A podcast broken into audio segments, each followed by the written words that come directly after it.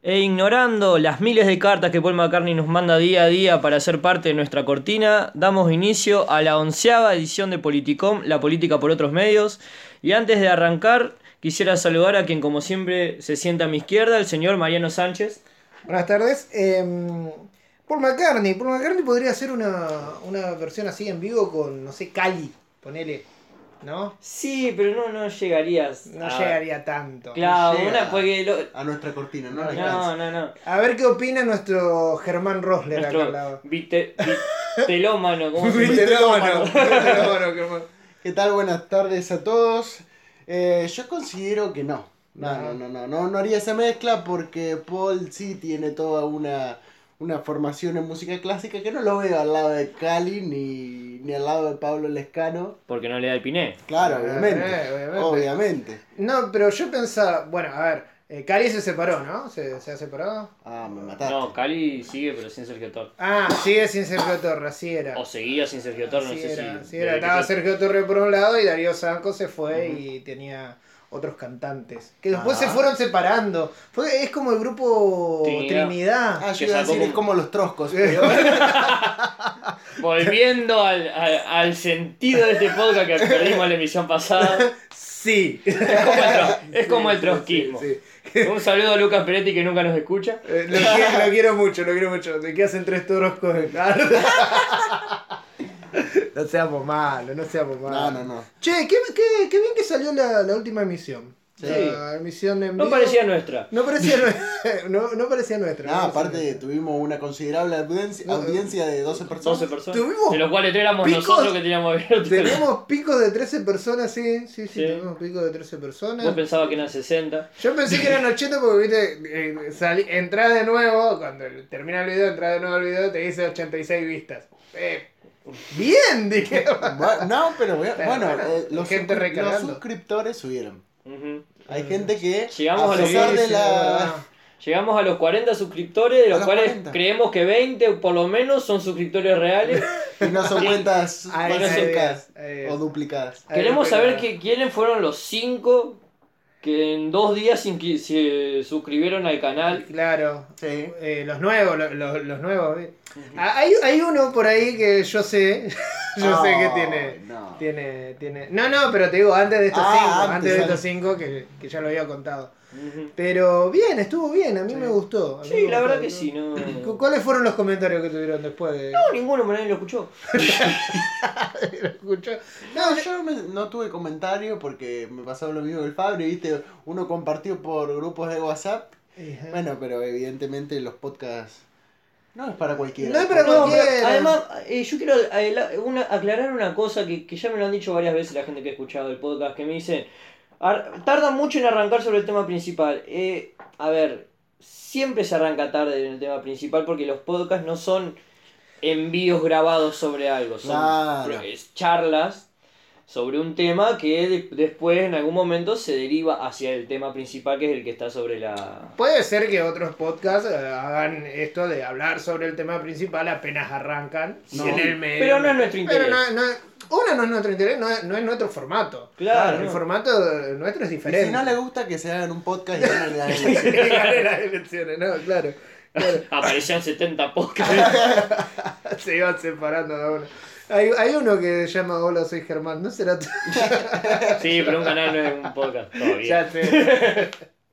No, no competimos con Hola Soy Germán porque No. estamos en otra categoría, digamos. Claro. No, teoría. Aparte como chilena. 20 millones de suscriptores de diferencia, pero no, está bien. Igual, igual se le armó quilombo una vez. Está, ¿Viste esos videos de Watch Mojo? Ajá. Que le Ah, ponen las no, no 10 sé. no sé cuánto y Sí, sí. pasaban cuando se le había armado quilombo porque al parecer tenía un montón de bots. De bots. Ah, mirá. Que ponele era. él le pagaba a la gente para que se haga muchas cuentas y se suscriba. Entonces, como haces vos, Mariano, No, nunca hice eso. No, nunca pagué un peso. y esos 27 suscriptores que tenés en tu canal de, de no YouTube sé para mí. son. Sí, no, de sé quiénes. 26. Soledad Reynoso por 26. no, no sé quiénes son mis, su- mis suscriptores en el canal desde Noguera, que lo, lo, lo- lo cuento acá. Eh, promocionándolo, después me lo cobran. Son, son todos eh, de Centroamérica. Ah, Son sí. todos- no sé por qué, son mexicanos, eh, panameños, sí, Centroamérica, saben dónde queda. Sí, sí, no, no es tan complicado. Bueno, son todos de por ahí, son todos de por ahí. Hay alguno que otro colombiano. Lo- Los, nuestros que son todos de Buenos Aires. Córdoba. Sí, eh, no hay ninguno, el único de Santa Fe son todos amigos nuestros, así Sí. que no estamos teniendo llegada. No estamos teniendo llegada acá, así que no, no sé si vamos a trabajar con empresas Y bueno, santafesinas. pero uno nunca es profeta en su tierra. Nunca, nunca. Ya me puse bíblico. Sí, Sí. está bien, está bien. ¿A Jesús lo crucificaron en dónde era? En Jerusalén. En Jerusalén. No, no, está bien, no. pero- y bueno, hoy es el día de la Virgen de Guadalupe. Ah. Para el que no lo sepa. Sí, no, es que nos importe, pero No. es bueno Eh, estábamos, estábamos hablando que no nos escucha nadie en Santa Fe. pero bueno, Deberíamos, nosotros- deberíamos empezar a ajustarnos un poco a la audiencia. bueno, le contamos un poco que hoy es el día, el día de, de la Virgen de Guadalupe. de Guadalupe. Estamos relativamente grabando cerca del templo. Estamos en el medio de la marcha, grabando en Y se el medio. escuchaba, porque vamos con Alegría, Señor, cantando viene. Ay, ay, ay. eh, hay un bebé gigante ahí paseándolo. Ay, yo creo que los que, los que estaban haciendo el bebé gigante no se imaginaron lo que nos iban a hacer reír.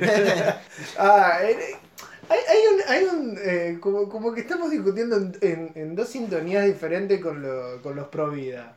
No Sí, sé. Primero que yo no lo llamaría pro vida. Bueno, pro eh, los, auto, los autoproclamados pro vida, digamos. Claro. Porque, a ver, aclaremos que en esta semana empezó el discurso. y- El discurso. el- Aclaremos, primero aclaremos, a ver, no, muchas cosas nos quedaron del pod- en podcast pasado, pues tratamos de que el podcast fuera, eh, no en la, en la medida de lo posible, y teniendo en cuenta que muchos de nuestros chistes por ahí pueden virar por ese lado, pero tratamos de, de evitar menciones a problemáticas políticas, por eso... Para no, dar cuenta de nuestra amplitud, que nosotros Claro. podemos hablar de todo, opinólogos, Creo, básicamente. creo que nos, creo la- que nos podemos a- hablar de todo con la misma falta de criterio. Claro. Creo que nos comimos. El tema de Malvinas nos comimos. Sí. No, nos lo comimos, no- lo pasamos Sí, medio que sí, por sí, sí. arriba. Eh, bueno, este debate histórico que se dio, que fue el presidente Claro Mauricio que- Macri, vamos a decírselo, bueno, vamos, vamos a el darle. debate por eh, la ESI, el aborto no punible y... Eran tres. Y la educa- educación sexual.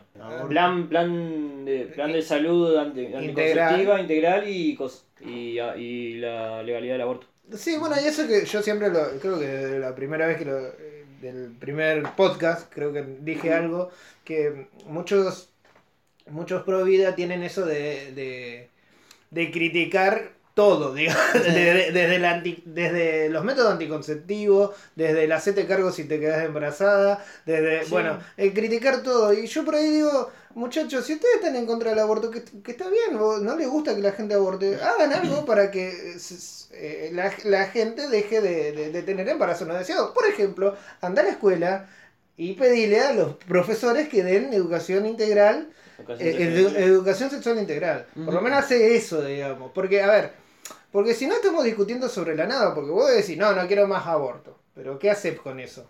¿Qué hace, digamos? Claro, a mí me da mucha gracia eh, la iglesia planteando la necesidad de, de que, ¿por qué mejor no se le enseñaba sobre anticonceptivos cuando, cuando salió la ley de ESI? eh, La iglesia fue la, la, la principal opositora a esa ley. O sea, vos me Sí. estás queriendo hacer algo lo que antes te oponía. Cuando, cuando si se llega, que esperemos que no, no se llega a aprobar la cuestión del aborto, vas a volver a oponerte a la educación sexual. Entonces está, eh, o sea, nos cagás la vida a todos, básicamente como hiciste Ujú. toda la vida porque soy la iglesia católica, la, la organización mafiosa más, más grande y longeva de la, de la historia. Un saludo a Francisco. Claro, Un saludo a sí. Francisco. ¿Lo queremos a Francisco? No, Podría ser peor. P- Podría ser peor, podría ser peor. Pero, pero sí, no, eh, a ver, a- yo me, me, me reía mucho eh, de, una, de una historieta que salió en, en internet, que el primer cuadro era como una especie de juez eh, diciendo, bueno, damos inicio al debate sobre el aborto, y mostraban a, la- a- a una mina eh, que era eh, pro-abortista y mostraban así la hoja y decía todo lo que iba a discutir, ¿viste? Eh, educación sexual, muerte de mujeres, clandestino claro. una lista larga de cosas. Ponían a otra que supuestamente era la, la antiabortista, decía matan bebés. claro, no, no. A ver, es. Si vos te pones a pensar el, el argumento de. eh, si bien yo creo que, que parte, de, parte de concepciones erradas, Ujú. el argumento de, eh, bueno, nosotros somos pro vida, nosotros nos queremos porque eso es una futura persona. Sí. Eh, sí, pero no, pero partís de, de- de concepciones un poquito, un poquito viejas y un poquito erradas. digamos. Deberíamos evolucionar en ese, en ese sentido. Y si, y si siguen la discusión desde ese lado, hasta, hasta, la- hasta se podría llegar a tomar, en, eh, porque todos tenemos acá una. Nosotros, yo, digamos, yo me crié con una moral católica. Sí.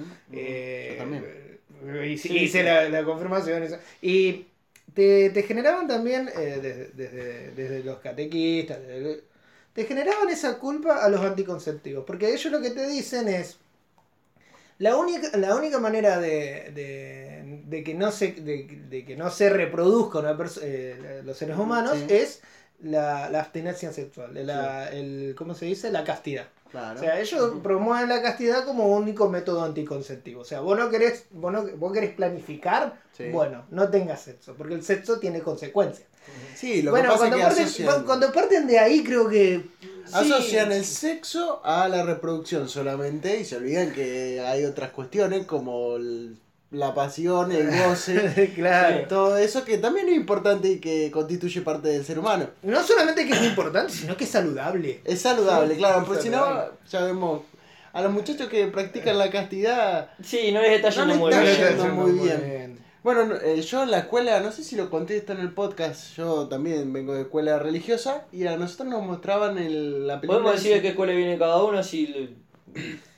No, yo de la escuela pública siempre... Ah, fui- yo yo, de las periferias, La Salle. la Salle... Yo fui a dos privadas, el Don Bosco y el Padre Monti. Bueno, Bien. a mí en la escuela nos pasaban el grito silencioso, que básicamente eran una película donde mostraban cómo despedazaban a los chicos en el aborto con Ah, pinzas. sí, O sea, vos ves eso y yo esas imágenes no me las olvido, ¿entendés? claro. Eh, y te, te generan una cuestión bastante pesada. mucha, mucha gente, que, que yo lo, lo he escuchado, que eh, no se sienten, eh, ¿cómo se dice? Buenas personas por, por, por tomar anticonceptivos. Ellos sienten que Sí, están sí, haciendo algo eso- malo. Sí, sí, ¿entendés? Y es muy difícil romper con eso. Entonces, desde, desde las bases es que por tomar esto o está por mal. usar, digamos. por eh, usar, claro, eh, desde las bases que todo está mal. Y que hay que romper con esas cuestiones.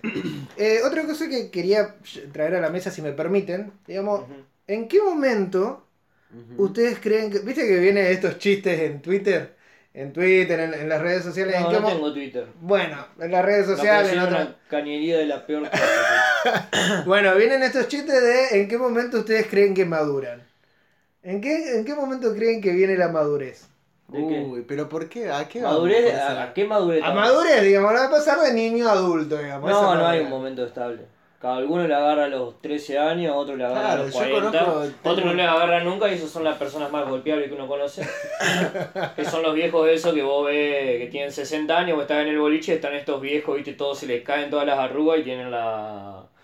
Se, se van con las musculositas y los pantaloncitos apretados que vos decías, ay, qué desagradable que sos. Sí, yo tengo un amigo que, por ejemplo, lo hago, tiene 30 años, no laburó, ahora tiene la suerte que va a entrar a la EP. Qué grande. Eh, sí, sí. Te- Tengo un amigo, Eh, ese amigo nos puede llegar a escuchar. No, no importa. Ya se, ya se lo dijeron en vivo. Sí, o sea, le dijimos básicamente, porque los viejos le compraron un departamento para que directamente andaba yendo nomás.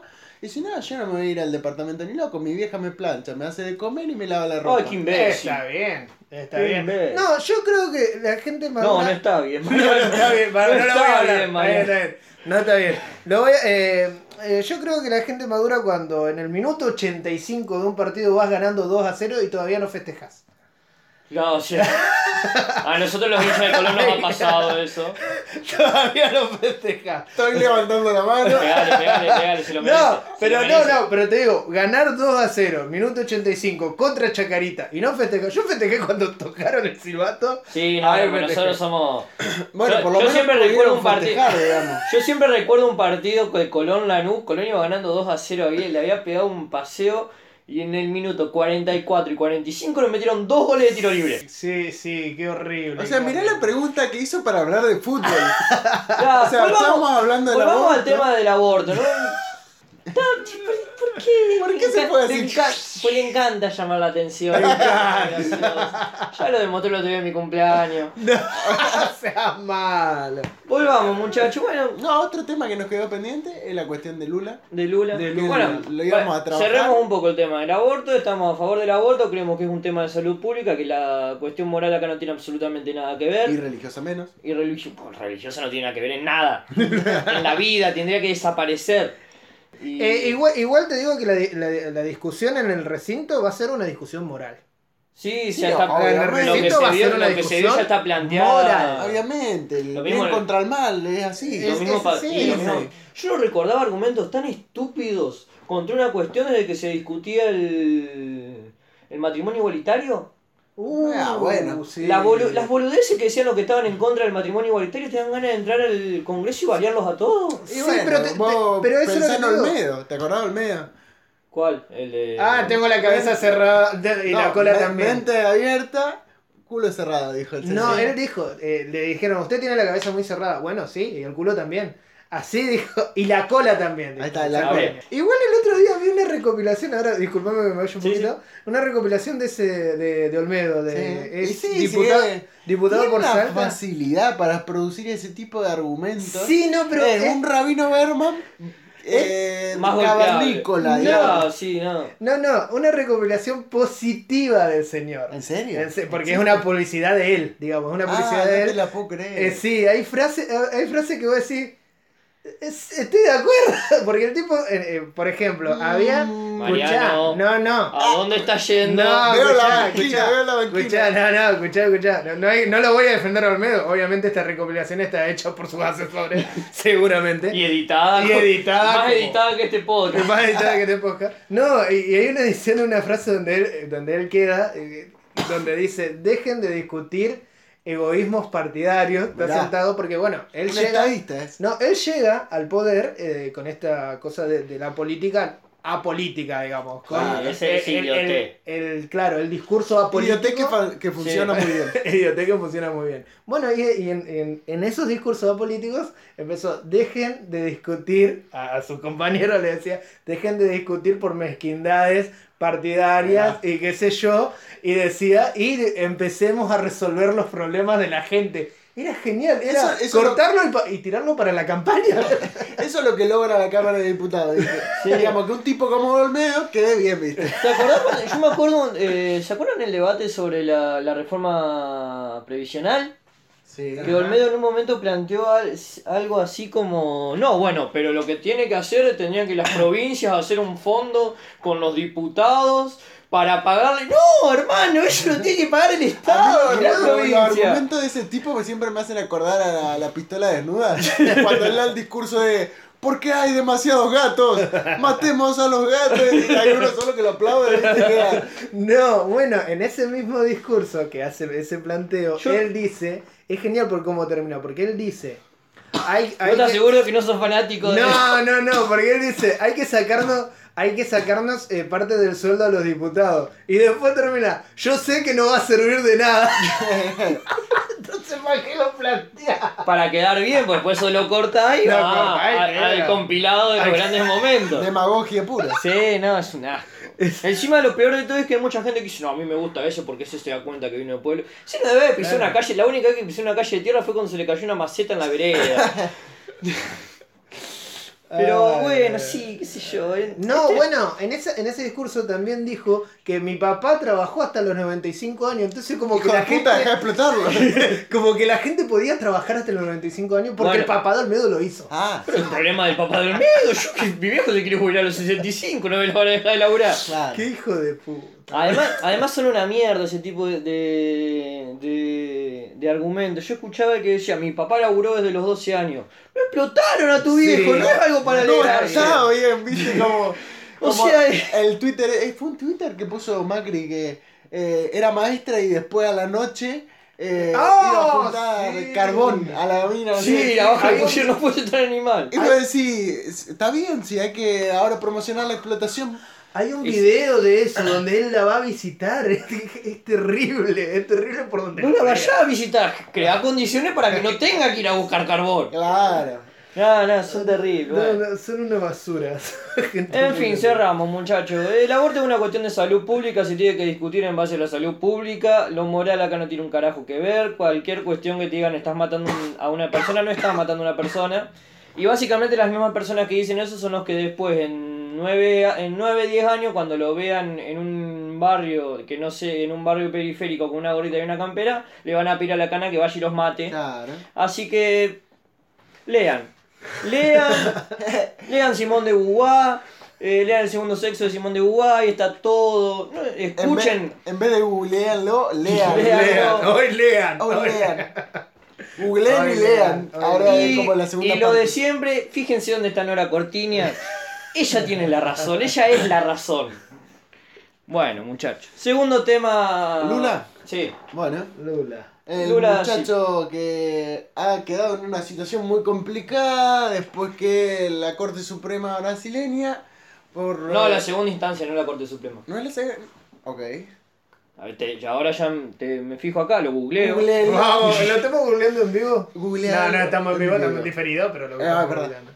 Eh, bueno, sea quien fuera, segunda instancia, Corte Suprema, no me- vamos a sacarnos la duda después. Me mata porque pones Lula y te aparece cualquier cosa menos Lula da Silva. Lula Bertoldi me aparece, la cantante Lucas Sativa. Flaco, Lula, Qué interesante.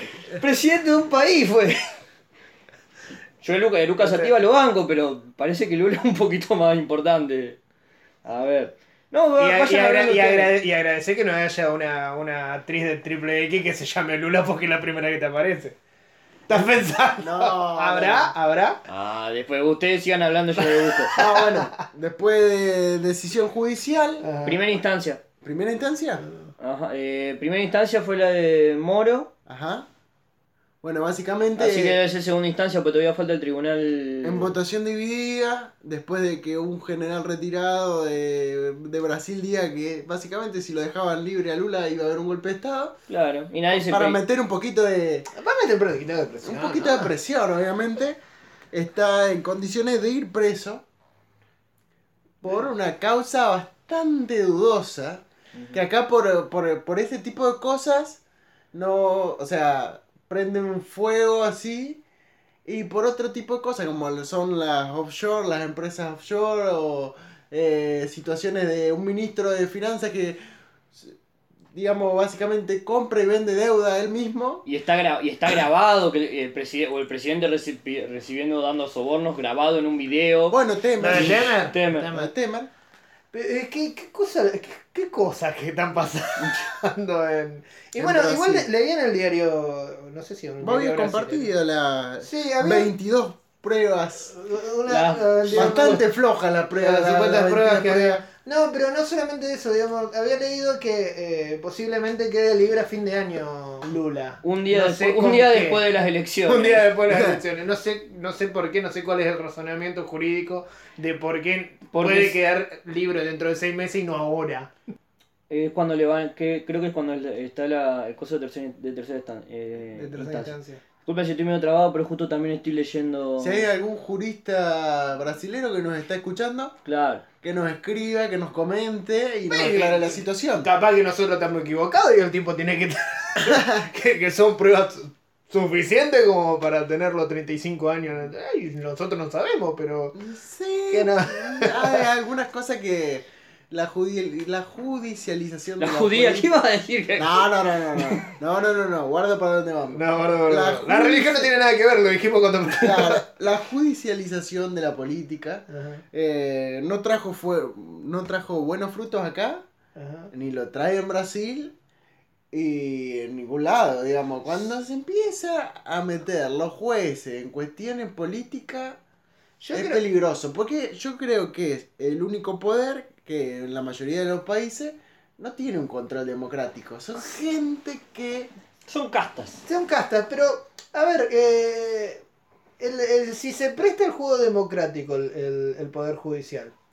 No, no se Eh, presta. ese es el no, no, no, pero te digo, no, no, a ver, si se prestaría al, al- a la decisión popular el Poder Judicial, Sí. eh, ¿cómo lo ves vos, digamos? Porque se habló Yo mucho de los lo, lo vería interesante, digamos. se Ah, habló pará, mucho. encontré A ver. una nota de Alfredo Leuco, Mm, hablando las diferencias entre el caso de Lula da Silva y las causas contra Cristina Kirchner. ¿Cómo la queremos a Leuco? Qué hijo de puta. Yo no, no lo leí, pero. Nada, nada, vamos, vamos a Sigamos, Lula. sigamos, sigamos con Lula. No, no, no. eh, no, te, te pregunto porque durante los últimos años del kirchnerismo Sí, se bueno. habló mucho de eh, la, la, la justicia tendría que estar democratizada, pero sí, ¿de no, qué pero manera? la democratización que le querían dar a la justicia era un delirio. Elegir por, por voto popular lo. No me parece, a mí no me parece A bien. mí sí, porque vos básicamente eh, estás el órgano que, que decide quiénes van a ser jueces o no, lo estás poniendo en base a lo, a cuestiones electorales que pueden ser tranquilamente pasajeras. De la misma forma que en ese momento se quería hacer para que la Cámara tenga mayoría kirchnerista, entonces todo lo tenga el poder de presionar a los jueces, porque Bueno, la pero, a Cámara ver, es la que decide. no, por eso no lo te- mismo pasa ahora con Macri, el Claro, macrismo podría sí. ser mayoría, elegir un montón de jueces, no podés Son- hacer Por eso, Son a mí, a mí no me parece bien, estaba por decir. ¿Eh? A mí no me parece bien. Claro, no, no. Ah, yo pensé sí. a mí no me parece mal. No, no, a mí no me No, parece pero bien. hay, hay no. otros mecanismos, por ejemplo, No, en, que- no- en alguna provincia se aplica el juicio por jurados, Sí. al estilo de Estados Unidos, Sí. que vos ves las películas y oh wow, el- el- y ahí el, el abogado se luce. Re- Sí, pero también, también pasaría mucho por eh, publicitar la inocencia de. No, obvio, a ver, yo creo que de- de- de no hay ningún sistema No, no hay perfecto, ningún sistema digamos. perfecto, pero, Pero- vos podés Sí, perfeccionar el sistema. La Eh, democracia es ah. perfectible y acá Ahora, si, si lo democrático. Porque según dice, ¿cómo era llamaba el italiano este? Sartori, Sartori. claro. Ahora no, sí. no citemos italianos. Si, la de- si, Oh, de- obvio. Si, lo si lo democratizás eh, hacia adentro de, de- A ver, en el sentido de eh, la. ¿Cómo se llama? La, eh, que, que vayan cambiando los Sí. jueces. Sí, sí, puede ser, puede ser. Pero por eh, ponerlo al voto popular, al Y- Poder Judicial. Yo tal vez no. A la elección no. Al juego electoral. elección, no elección, pero Mm. sí control. Al, Ah, Control obrero de los. Ah. de la justicia. obrero de la acá justicia. voy a poner el discurso de Biden que Eh, es raro. Vean Batman. de- En realidad, o el sea, caballero de la, de la noche asciende. el caballero de la Unión Soviética. Ah, o sea, si, si hay presiones, si hay presiones del poder político hacia el poder judicial, del, Sí. del poder del, del ejecutivo, digámoslo así. Sí. Hacia el poder dudás que judicial. lo, que lo hay, ya parezco Daddy, ¿viste? No, no, no, no, eh, Nadie no, quería. no niego ni confirmo. Pero si vos, eh, si hay, imagínate si dentro del juego. ¿Y por qué no electoral, está presa, Cristina? ¿Por qué no está presa? Eh, sí, qué sé yo. Mm, sí, Y difícil. porque tienen, porque no les conviene poner la presa a Cristina. No, eh, un hermoso. Primero porque están, porque quieren ver si pueden el, el macrismo, como ya dijimos una vez en este podcast, si no tiene, el- lo único que tienen es el, el miedo a que Cristina vuelva. Así ganaron las elecciones pasadas. Y segundo que lo que Sí, pasa es si la, mente además- empresa, si la mente empresa Cristina caen todo el estado ahí, porque los Macri hicieron negocio con el kirchnerismo, Sí. eh, cae, no queda ninguno y no les conviene. Ese es el problema, que siempre, generalmente, cuando se habla de. Mirá, corrupción- miralo a Menem. Menem sigue siendo senador, no se puede mover el hijo de puta. Sí. Y sigue siendo senador, ¿por qué? Hoy me etiquetaron en un video que está jugando con el nieto y ataja una buena pelota. Eh, Eh, vamos. men, eh, ¿Se puede decir manen? Eh, sí, ¿Sí? toquémonos. Tóquense, chicos. ¿Por qué toquémonos? Sonó raro porque la gente porque no nos ve. No vaya a ser, yo por las dudas, no vaya a ser que ahora el, el celular explote, ¿viste? o se borre todo hasta ahora y. Pero bueno, Brasil, muchachos. ¿Qué podemos decir de Brasil? Brasil es un país. Brasil es un país que está. Es una república federativa. No, que. No, el tema de Brasil es básicamente, a ver, la cuestión acá no es como muy... Primero vamos a hablar del tema de, la- de las pruebas. Tienen Solo- pruebas muy blandas. Muy. tru- Tienen pruebas que la- las tenés que acomodar con un testimonio. Por eso yo diría que más que una circunstanciales. cuestión, eh, claro, una cuestión judicial o legal, hay una cuestión política ahí, que es muy obvia. Y bueno, los muchachos, los jueces están jugando a ser políticos por un día.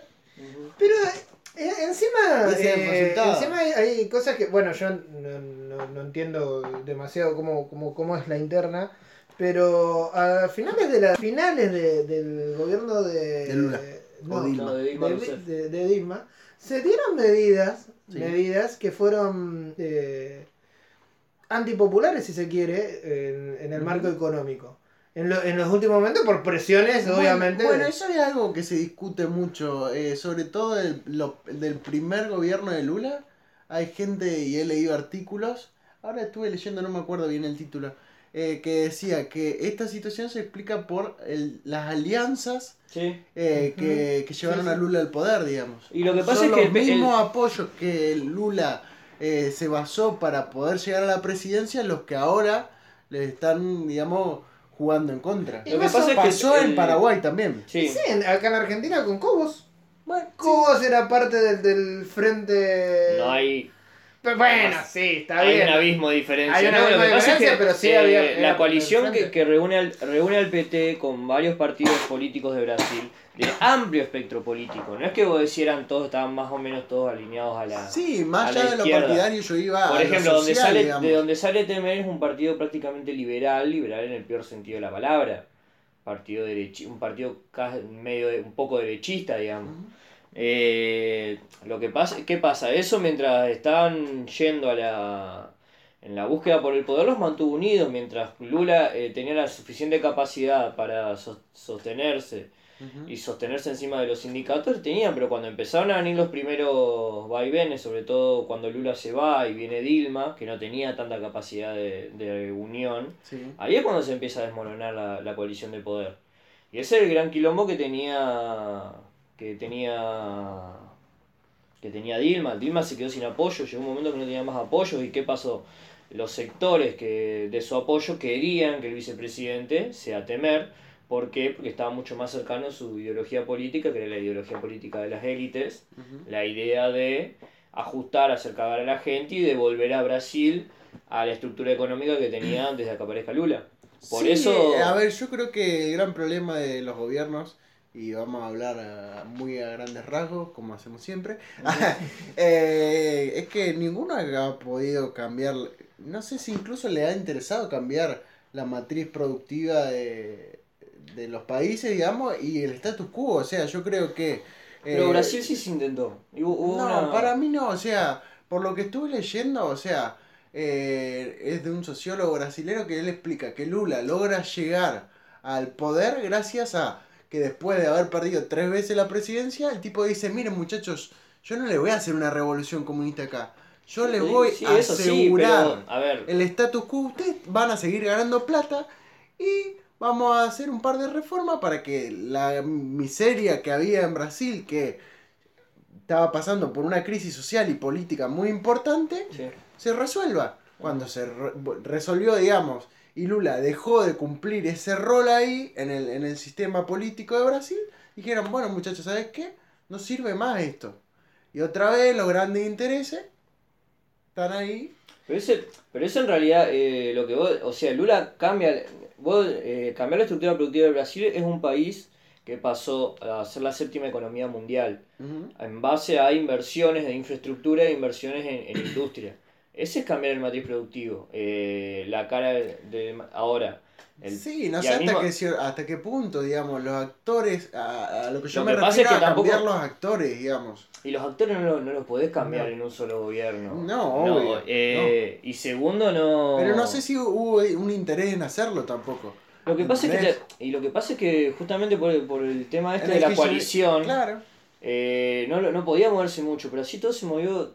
Mm, eh, tuvo, tuvo cambios sociales Lula en Brasil que son impresionantes. No, sí, eso no lo... Eh, no lo- Ahora, si vos me estás diciendo, vos em, prácticamente me estás planteando como que Lula tenía la revolución socialista en Brasil y una... Nadie logró, a ver, nadie logró A ver, yo es creo decir, que- salir de esta matriz primaria de, de Latinoamérica. Lula lo intentó y quedó hasta ahí. El kirchnerismo tiene No, un el es solamente discurso. ¿Te acordás cuando dijo lo de que estábamos creando un... Capitalismo serio. No, no, no, No, no, eso no. no. Ese era el cap- y no era capitalismo, sino el capitalismo con rostro humano.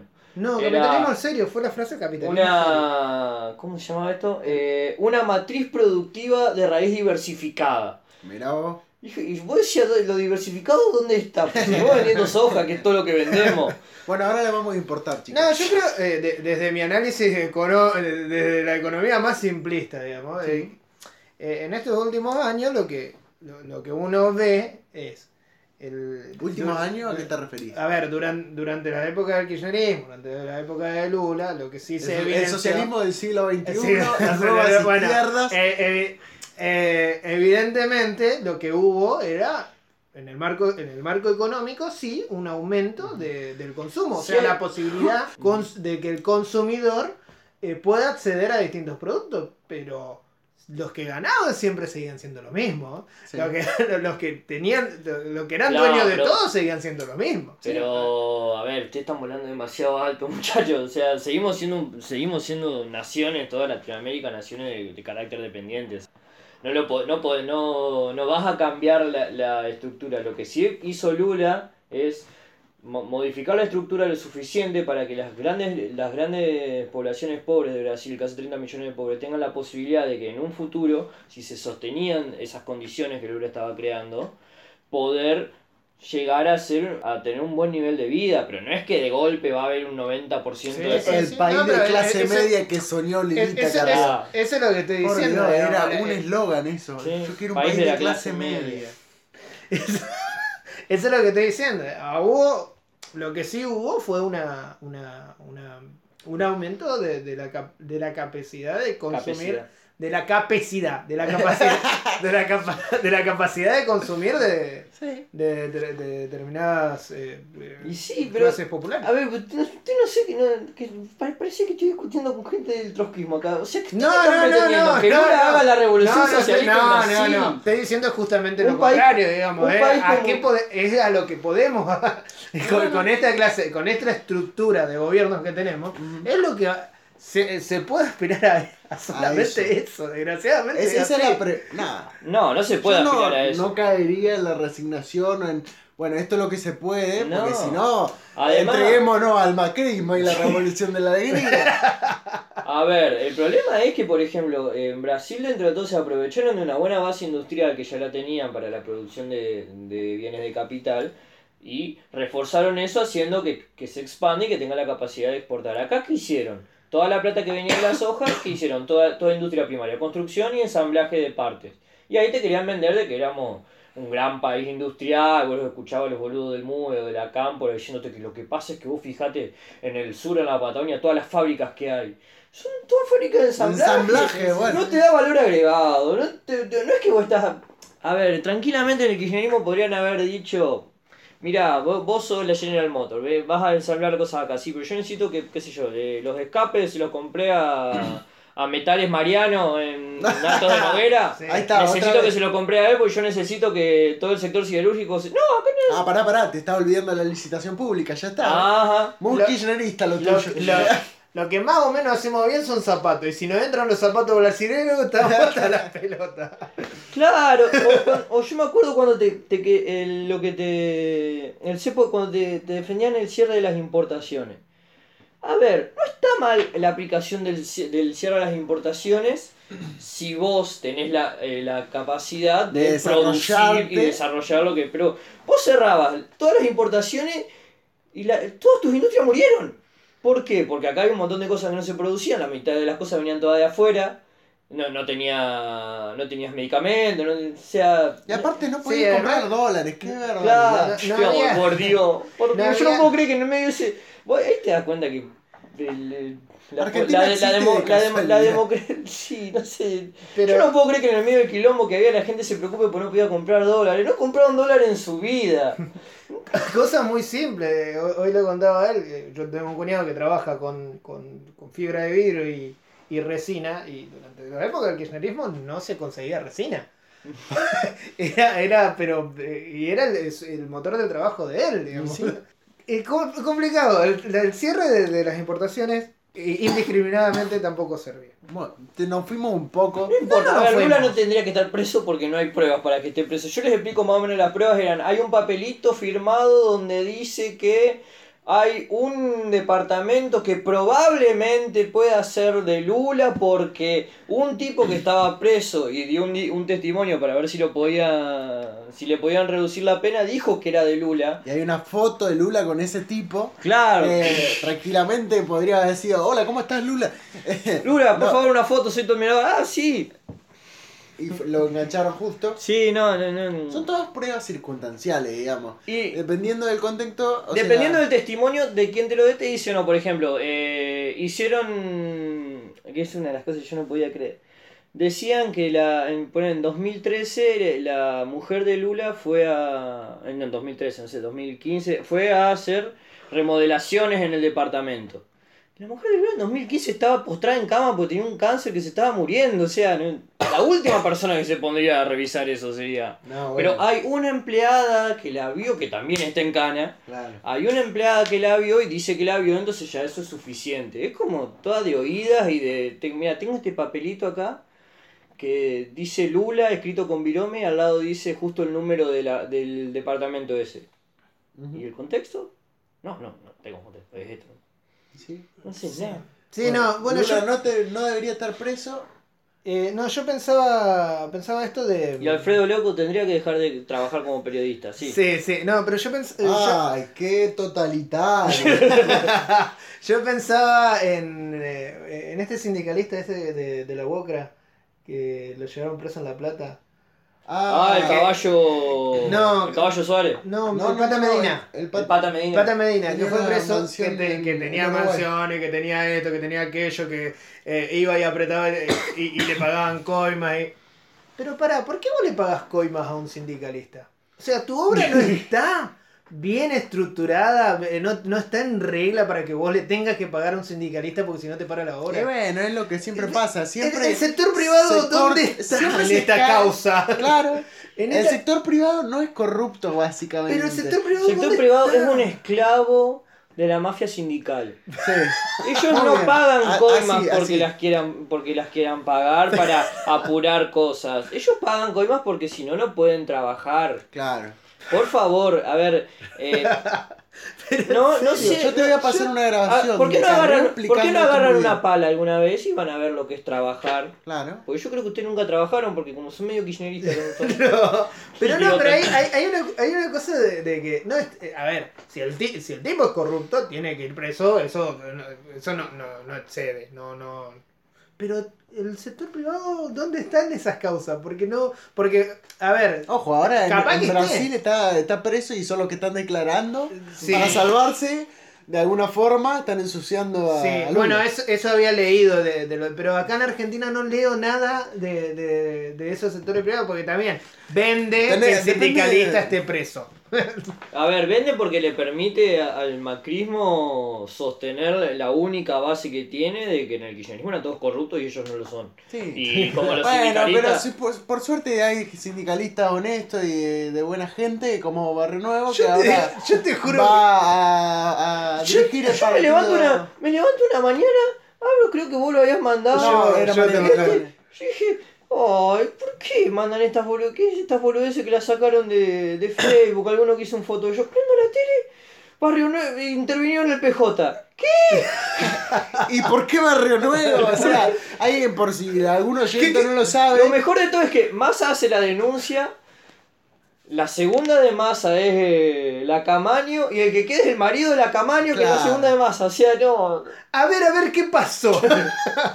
Por ¿Cómo Dios. llegamos? ah, no, y, y, te- y termino con esto. Aranguren, que, eh, que también se nos, se nos pasó en estos últimos podcasts, Sí. que, eh, que saltó que tenía cuentas, eh, que tenía cuentas Como si no fuera parte del gobierno. como si no fuera parte del gobierno. El tipo sale a decir, no, lo que pasa es que el país no es, no es viable.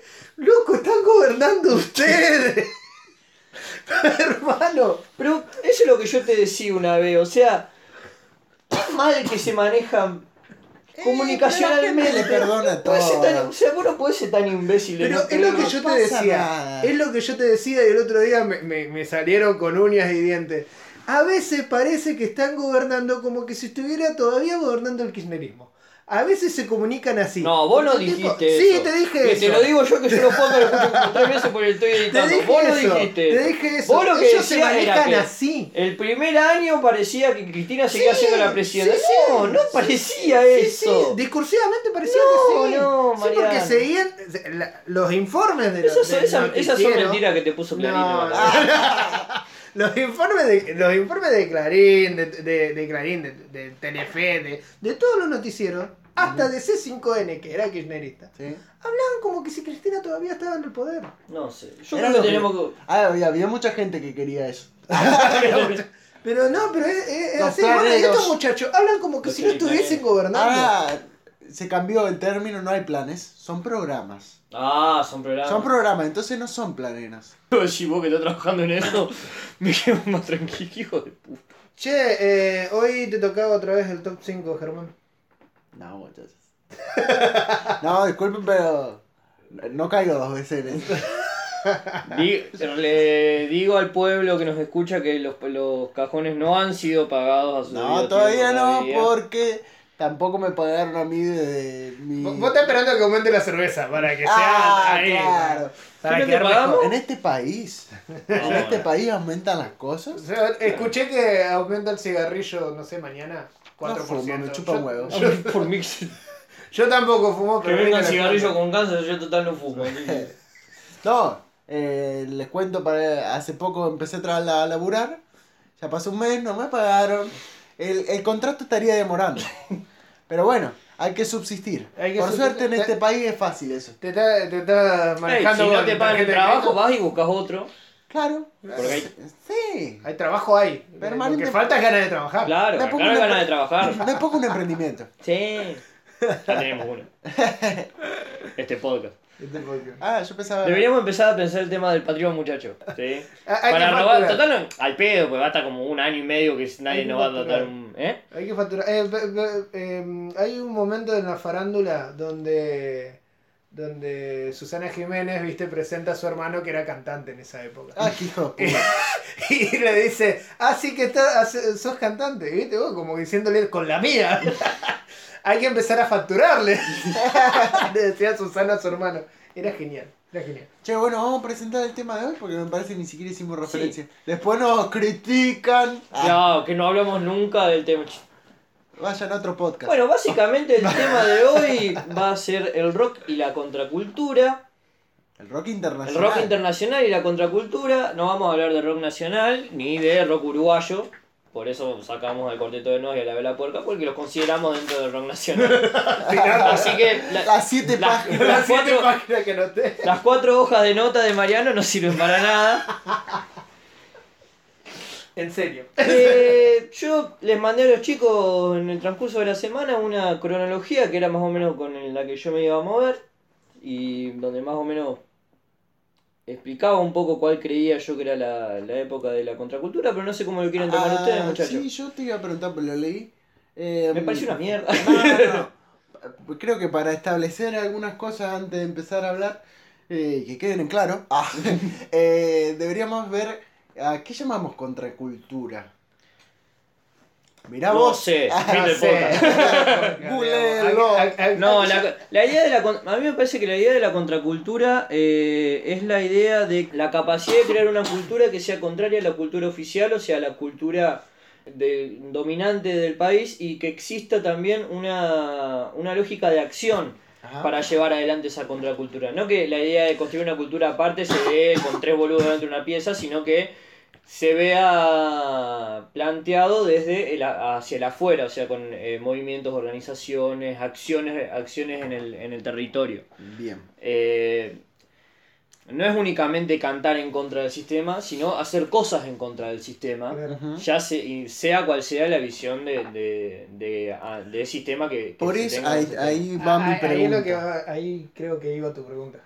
Mi pregunta, mi pregunta es, porque en la cronología arranca cuando Eh, yo la, la cronología que planteé como el momento en el que nace la contracultura en el rock es eh, en el en el primer encuentro que tiene eh, The Beatles con Bob Dylan en el Hotel del Mónico de Nueva York el 28 de agosto de 1964 es la primera entrevista que tienen entre ellos.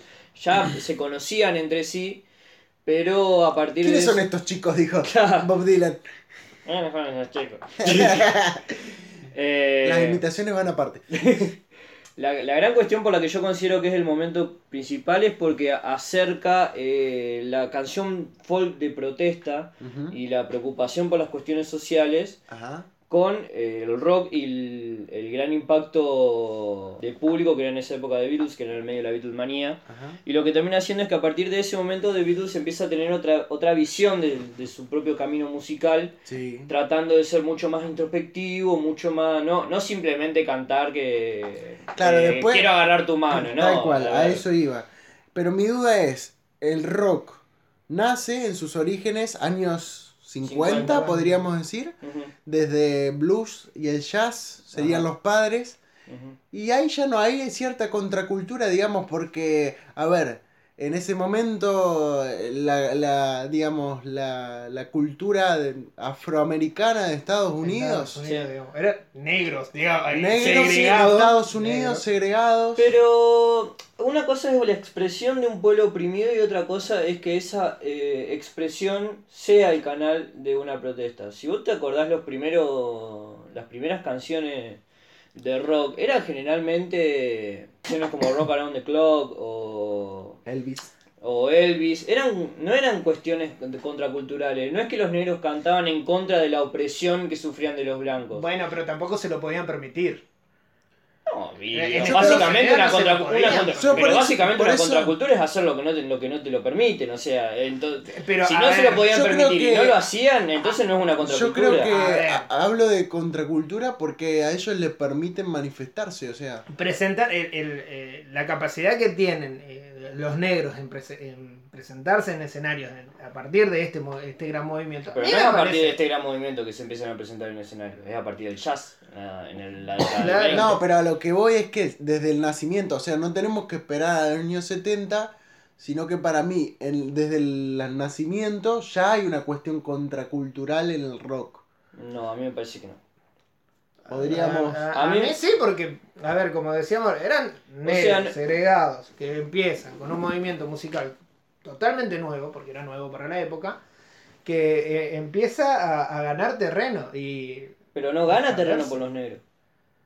Sí, a no, ver. gana terreno por Elvis, a partir de ahí ¿Y empiezan pero a por aparecer... qué Elvis empieza a tocar rock? Porque era un blanco con voz de negro. Y por claro, básicamente. Pero así se, así se lo planteaba. Claro. Pero a mí no me parece Ahí- que eso haya sido contracultural. po- podemos ver Porque no, la no- no capacidad del sistema de tomar algo que es contracultural, que, que creo que después lo vamos a ver, Sí. y convertirlo y hacerlo funcional al sistema. Pero a mí no, Sí, claro. yo, yo es no- la capacidad que tiene no siempre el estoy, sistema. no estoy de acuerdo, no, no estoy de acuerdo con eso porque nunca estoy de acuerdo con eso. No, mentira. No, no estoy de acuerdo con eso porque básicamente el rock nace únicamente como una música de baile y una música, a ver, como la cuestión, como la cumbia, digamos, rock and roll, el baile, no, no nace como una cuestión de expresar lo- no los sentimientos de la opresión. No, no lo estoy analizando, estoy planteando porque si vos me decís un movimiento, un movimiento cultural que contracultural, tiene que ser un movimiento que Es como que yo diga, bases- bueno, los hippies fumaban marihuana. no, no, Y- no, no, no, yo eso no te lo voy a permitir.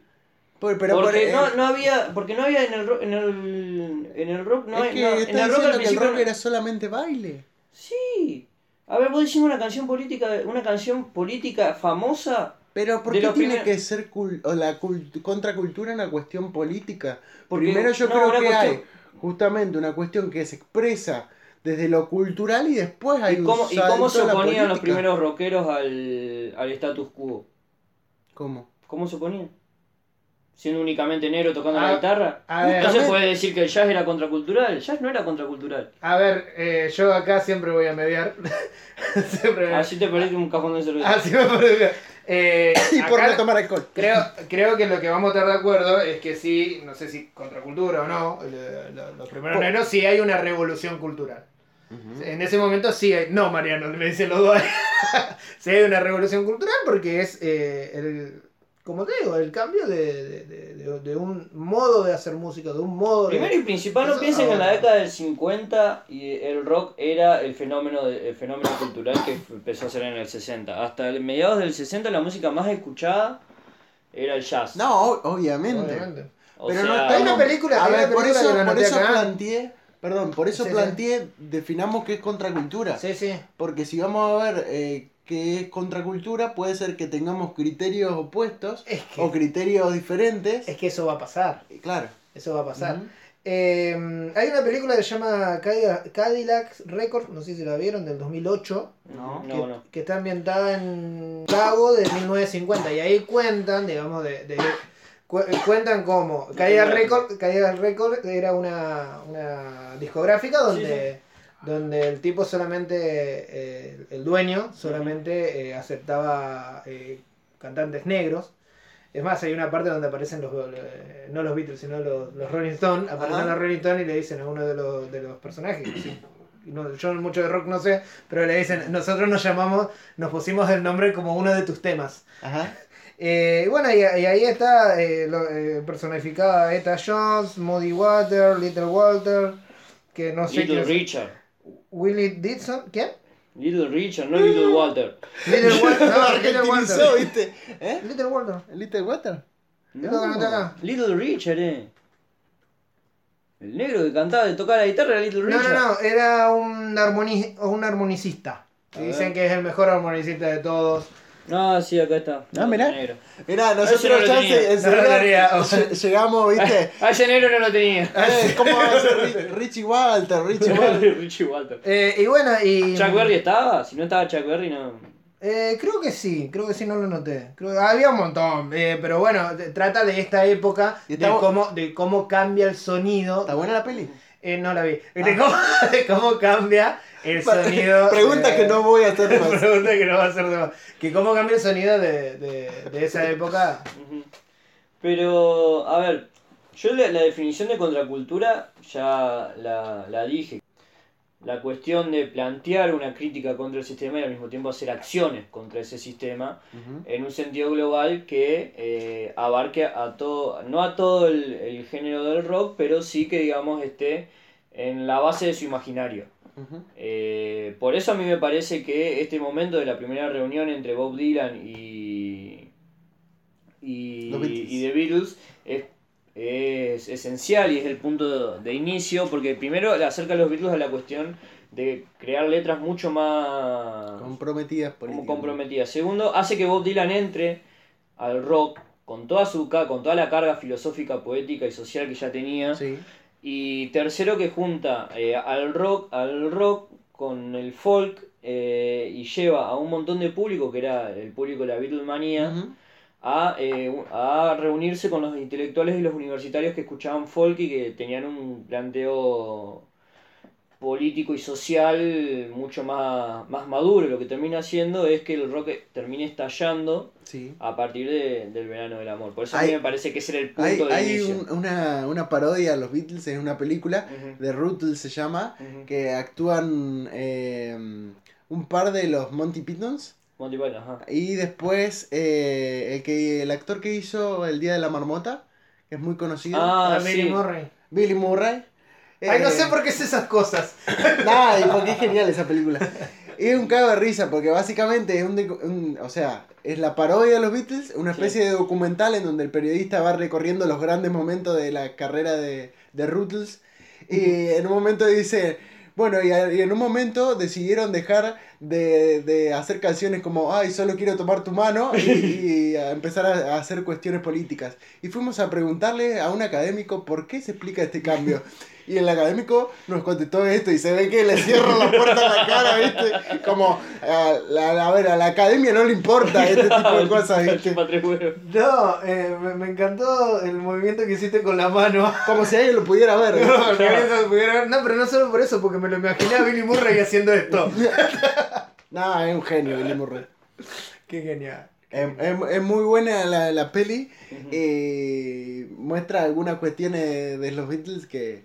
Ya. Igual pa- para para parodia de, de Beatles, los borbotones, muchachos. Eh, Ah, está sí. Los borbotones, palabra mayor. Es lo más clásico, digamos, porque este, este, esta parodia es muy difícil Sí. de conseguir. Si alguien la consigue, Que la dejen. que la dejen un link, por favor. Sí. Después, Era- vamos, después vamos a hablar de los covers de. de Ah, sí, sí, sí, sí. Que- Pero. Así que bueno, eh, yo tengo acá el abierto por si lo quieren. La cronología, sí, la pues, sí. cronología. A ver, no, se planteó No, no, este. a ver, yo planteé esa cronología al mismo tiempo para que discutamos sobre esa cronología. Por eso, por ¿Es eso sumo, pero sigamos, usemos como referencia eso. Bueno, eh, partamos entonces del año 1965, es lo que, por lo menos en esta pequeña cronología, yo planteé que la primera etapa, que era The Beatles y el Flower Power, y era el hipismo y la idea de una cultura paralela. Sí. Eh, bueno, arranca, yo planteo que arranca en, en 1960 el 28 de agosto del 64, con la reunión entre Bob Dylan y The Beatles en el Hotel del Mónico de Nueva York, y yo creo que va hasta la muerte de Jim Morrison el 3 de junio de 1971. Después voy a explicar por qué planteo eh, la muerte de Jim Morrison y no, por ejemplo, eh, la separación de los Beatles en abril Sí. del 70. Eh, y básicamente es como el, el nacimiento del rock como contracultura se basa en la aparición del, del hipismo, Sí. eh, que se da eh, en el contexto de un montón de luchas estudiantiles y sociales de la época. Eh, recordemos que en esa época en Estados Unidos estaba la lucha por los derechos civiles con el Sí. asesinato de Martin Luther King, después el asesinato de Bobby Kennedy, el asesinato de Malcolm X, Sí, después, bueno, la cuestión de la guerra de Vietnam. la guerra de Vietnam, eh, la oposición a la guerra de Vietnam que establecía, pues lo que planteó la guerra de Vietnam, que no se, plan- que no se planteaba antes, es que era una guerra tele- empezó a ser una guerra televisada. Claro. No era como la Segunda Guerra Mundial que las noticias de eso te llegaban por, Por cable, radio digamos. o por periódico Ujú. y vos leías nomás que mataron tanto. Ahora te tenías las, las escenas de la gente muriendo y al mismo tiempo era una guerra que, que, no, que no tenía, se- que básicamente no, no- un montón de gente se empezó a dar cuenta que no tenía sentido. Sí. Bueno, hay una No. película antes que siga un poquito avanzando, que es Across the Universe, que básicamente está ambientada en esa época, digamos, en la época de la guerra de Vietnam. Eh, está musicalizada todo con temas de los Beatles, obviamente. Y la parte en donde eh, a uno de los eh, del grupete este, digamos, de, de hippies, les llega el telegrama convocándolo a, a, a básicamente ir a, a Vietnam, es muy buena. No, sí, no. eh, a ver, nosotros de, de la cultura norteamericana tenemos, tenemos las películas que, habíamos, que, que, que vemos. ya que hablamos de películas norteamericanas sobre la guerra de Vietnam, Apocalipsis Now, Uh, de Francis Francis Coppola. Coppola. Bien. También está la, la escena de Los Simpsons, el capítulo de Los Simpsons, ¿cuál? eh, que está basado en Apocalipsis, Apocalipsis. Now. Que Homero va a la India, creo. Y se vuelve loco así. Lo, lo que no- lo, que nos queda, lo que nos queda de eso y la relación con el hipismo es el, el discurso conservador este de decir, bueno, ustedes son hippies, ustedes están a favor de la paz porque son desertores, porque no quieren ir a la guerra. Claro. Ese, era, ese era el discurso conservador que... Sí, Ah, y el, el hipismo también se plantea, yo tengo anotado acá en, en, en otro archivo que estaba haciendo con un par de notas acá, que el momento en el que se da el, el nacimiento de la cultura hippie Sí. es eh, en lo que se llama el verano del amor, que es el verano de 1967, que se da a partir de la reunión de muchos jóvenes hippies en, en un distrito de la ciudad de San Francisco, California, que es High Ashbury, donde aparecen, digamos, es, es un verano donde pasan un montón de cosas, donde empieza la cuestión del amor libre, la, la Sí. oposición a, a la guerra de Vietnam, eh, la, Eso al fue- mismo tiempo, eh, el, yo lo tengo anotado Sí, por acá, como- ¿Fue, antes o después de, de de Woodstock Woodstock. antes, Woodstock. Fue en el 69. Eh, Ah, y al mismo tiempo, en ese momento, por eso yo planteaba la cuestión de The Beatles, el 7 de julio de 1967, que recordemos que el verano en el hemisferio norte arranca en julio, como acá arranca el invierno, el 7 de julio de 1967, The Beatles editan All You Need Is Love, el single, que es un éxito mundial y que al mismo tiempo expresa un montón de las cuestiones por las que el incipiente movimiento hippie en esa época eh, empieza a pelear, que era la cuestión de la paz, la cuestión de, bueno, del amor, pero no en un sentido romántico, Sí, sino sí, del sí. amor como empatía con el otro. Tal cual. Lo que termina Yo, haciendo es que... respecto de eso, antes que pasemos a. avancemos en el tiempo, eh, tengo un texto que trabajé para una materia que era los Beatles en el siglo XX. Eh, la, la materia era una materia optativa que estaba genial. Sí, o sea, todo el si antes me gustaba los Beatles, eso me terminó de cerrar, digamos. Claro. Y a mí se me ocurrió hacer eh, la Beatlemanía en la Unión Soviética. No saben Ah, lo mirá. bueno que está ese tema para trabajar, porque vos ves, o sea, más allá de la influencia de los Beatles, en, digamos, en, en Estados Unidos, en, en Londres, en, Sí. En el mundo occidental. en el mundo occidental, en la Unión Soviética. Eh, y ves... Ah, algo que podríamos aclarar, ah, disculpame ¿Sí? que te corte, pero por ahí algo que tiene que ver más con la cosa del, del podcast. Nosotros hablamos del rock en cuanto a rock como, como movimiento occidental. La- las escenas que vamos a ver son todas escenas occidentales. Sí. Claro, tal cual. O sea, aclaramos qué es contracultura, aclaremos qué que criterio de rock el- usábamos, digamos. Claro. Eh, del. Ahí Mariano rompe otras cuatro notas. Las, cua- las cuatro hojas de rock en Japón no me siguen. la puta madre. No, bueno, y, y lo, lo que veía, digamos, es cómo eh, en, el- en el contexto de, de- de mucha censura, de, de- si imaginemos que en Estados Unidos eh, había un ambiente muy conservador, en, imagínense en la Unión Soviética, digamos, Claro. los muchachos para escuchar eh, una canción de los Beatles tenían que hacer, tra- traficaban todo lo que sea discos Claro. que venían a través de los barcos y los marineros, que incluso hay una, una, una anécdota que, que encontré, digamos, que un tipo se compró un auto con la plata de lo que valía un disco de los Beatles, o sea, en ese momento un single, digamos. Eh, después, otra forma de traficar que tenían, se grababan los discos en las, eh, en las placas de radiografía, ¿viste? Yo decía, ¿cómo mierda haces para escuchar música grabándose así? Y el mercado clandestino tiene. Si lograron hacer vidrio con cocaína para traficarla. ¿Eh, sí? No, Y bueno, no, y- y justa- hace poco eh, en la ropa, eh, Ujú. impregnaban la ropa Claro. y, y trasladaban cocaína a la Sí. ropa. Qué genial que son. Bueno, y tal cual, o sea, lo, lo que después básicamente se, se dice es, si vos querés promocionar algo, básicamente prohibilo. Sí. Eh, O sea, y eso ju- es- justamente pasó eso con los Beatles en la Unión Soviética. El, el recital que se da después de la caída del muro, en el año, creo que cae la- el muro y después va Paul McCartney a el- la Plaza Roja y es increíble, hay un documental sobre eso que si lo, lo, lo pueden, véanlo, digamos, pues está genial. El- Deberíamos el- hacer una cosa con. El clima que se... Sí, con cuestiones como recomendadas, ¿viste? Claro, tendríamos que. Eh, seguimos la- películas, eh, sí. sí, sí, sí. No, no- no hay gente que no esté aportando. Claro. no, y, y- y bueno, después como para cerrar, digamos, esta, lo- la Beatlemanía en Rusia, yo, claro, estaba trabajando, eh, hacía Teoría Política 3 Ujú. y veíamos el- los orígenes del totalitarismo de Hannah Arendt, Ajá. entonces cerré con una frase de, Claro. de Hannah Arendt y eh, All You Need Is Love. Eh, Ah. Así, ¿viste? Y el, claro, el, fla- el flaco quedó como... No, ¿cómo se te ocurrió este tema? Los Beatles en Rusia estaba re playado. Comunista de mierda. Vos- vos- No, pero es una lástima porque lo hice el trabajo y nunca lo, lo publiqué, digamos. ¿Vos ¿Lo sabés- tenés? ¿sí? ¿Querés subirlo después? Lo, lo subimos. Habría que revisarlo un poco porque... Lo subimos, lo subimos. ¿Sabes que en la lista, en, en el ranking de autobombo yo estaba primero, pero me superaste ahí. Ah, ¿viste? Sí, eh, acortemos con el tema de, de, los Beatles, porque, Beatles. claro, porque te- estamos hablando de rock y contracultura, po- podemos tra- tranquilamente hacer un podcast entero de los Beatles, que lo podemos lo vamos a hacer en algún momento. lo vamos a hacer, lo vas Claro. a hacer Germán. Sí, tratando por ahí de, de no meterme, yo la cuestión de los Beatles con All You Need Is Love es que junta al todo lo que es el hipismo, al mismo tiempo con toda la invasión británica de las bandas que son eh, The Beatles, los Rolling Stones, The Who, Sí. y alguna otra más que en este momento no recuerdo.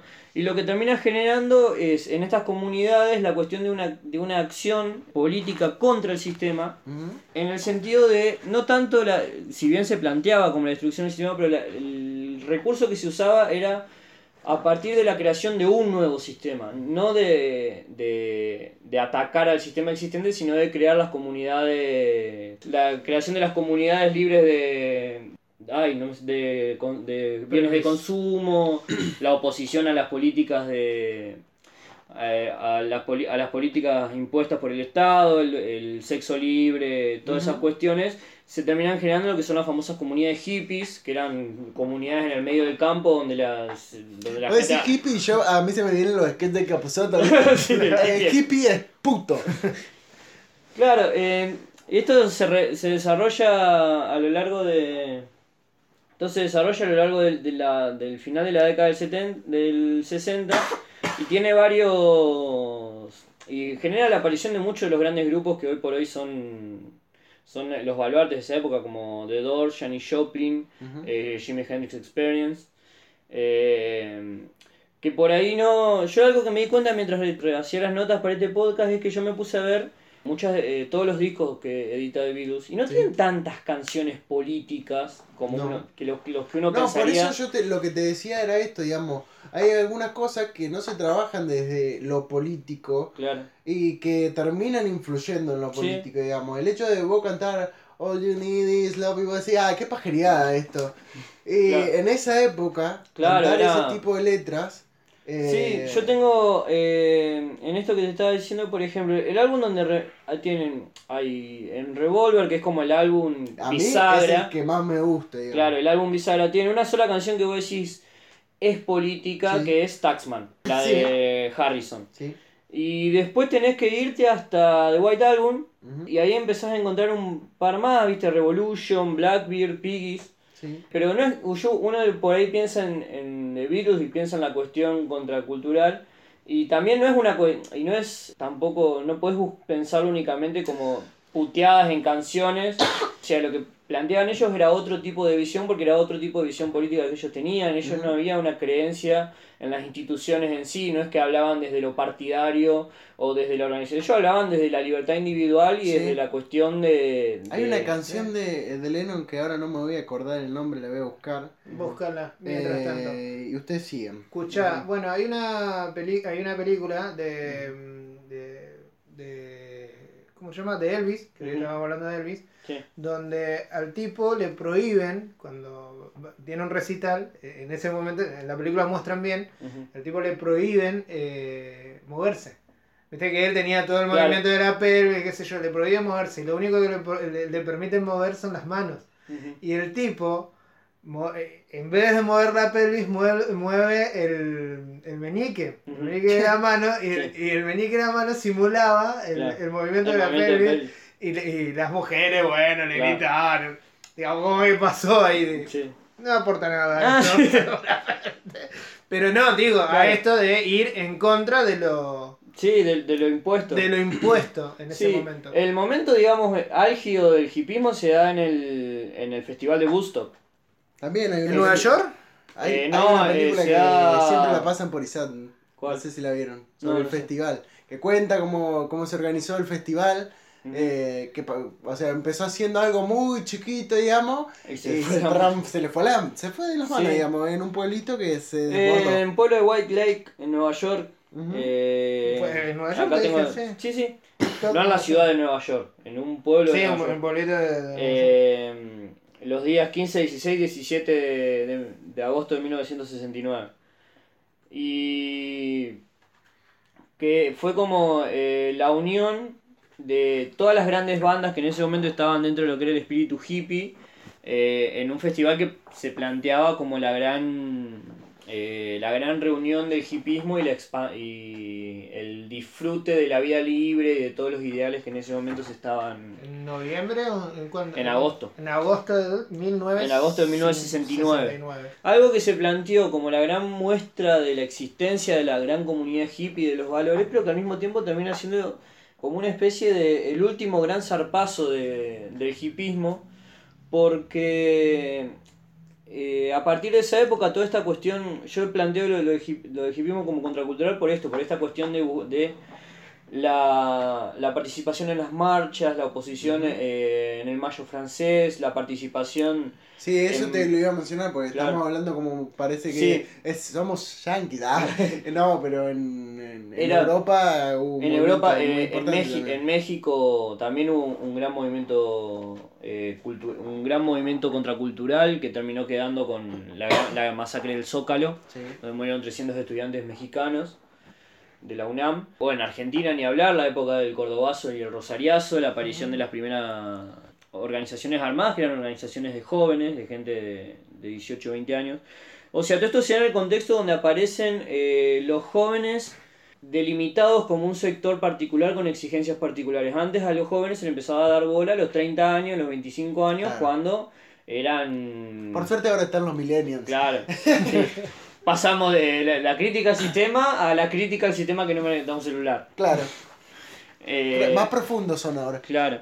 Entonces, eh, o sea, básicamente la contra, eh, lo que pasa lo que pasa en este momento es que el rock queda absolutamente unido a la idea de, contra, de contracultura. Vos no podías ser un artista de rock y no plantearte la idea de romper con el sistema porque estaba tan, si bien había, bandas de todo y qué sé yo, era, estaba tan unido uno con la otra que no era indisoluble. Vos no podías decir, yo soy rockero, y- pero a mí no, a- yo estoy a favor del capitalismo. No, porque no, no, no, estaba planteado así desde la lógica misma del rock. Porque, eh, o sea, el rock era para... Supongo que después lo vamos a ver eso de yo soy rockero y estoy en contra del sistema, a veces, muchas veces, digamos, se transformaba simplemente en una pose. Claro, sí, por supuesto. Eh. Claro. No, y que me hace acordar a, mm, a Mario Santos. Cuando en el capítulo este de los simuladores que le, le dice al muchacho que se vestía de Dark, ¿era? Se vestía de Marilyn Manson. Eh, sí, me acuerdo. Que le dice, ¿sabes cuánto dinero genera el negocio de la contracultura?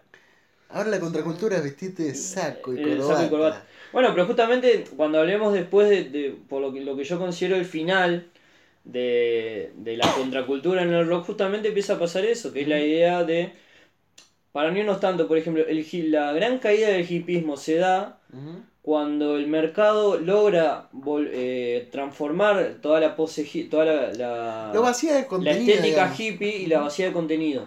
Entonces, eh, como decían, vos tenías en el Festival de Arte, en el Festival de Woodstock, Eh, tenías a los verdaderos hippies, los tipos que vivían en una comunidad, que planteaban una visión nueva del mundo, que, que querían vivir en la Otros valores yo. planteaban, digamos. La, la cuestión de otros valores en contra de los sistemas tradicionales y tenía los que iban ahí a garchar y fumar porro y quedarse que esa especie de... Que era parte muy importante también Sí. de, de la gente, digamos. que Claro, era- pero eh, no quiero hablar de... eh, pero me parece que Spinetta cuando edita Artaud en el 71 me parece, no, en el 73, eh, hace una canción que se llama Todas las hojas son del viento y en una parte dice... Cuídalo, eh, que habla de, a alguien que tiene un hijo y le dice cuídalo de drogas y nunca lo reprimas. Y él escribe después un manifiesto donde explica que él se opone al uso del de la droga como una cuestión eh, de simple arreviente. Claro. Él lo que plantea es que si la droga o lo que sea no te sirve para conseguir otro tipo de, de visión de la vida, eh, te estás cagando, estás cagando la vida. No te sirve estar todo el día drogado o, o en Bueno, ácido. Ese es el tema. Por ejemplo, cuando Timothy Leary, eh, me estoy metiendo en eh, caminos sinuosos en los que no recuerdo muy bien, así que googleenlo, cualquier cosa.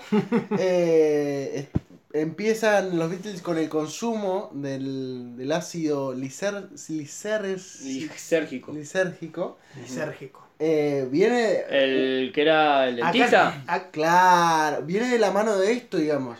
De abrir la mente de una cuestión muy espiritual, que eso después termina en, en el reviente, o sea, Claro. o sea, ah, Bueno, en...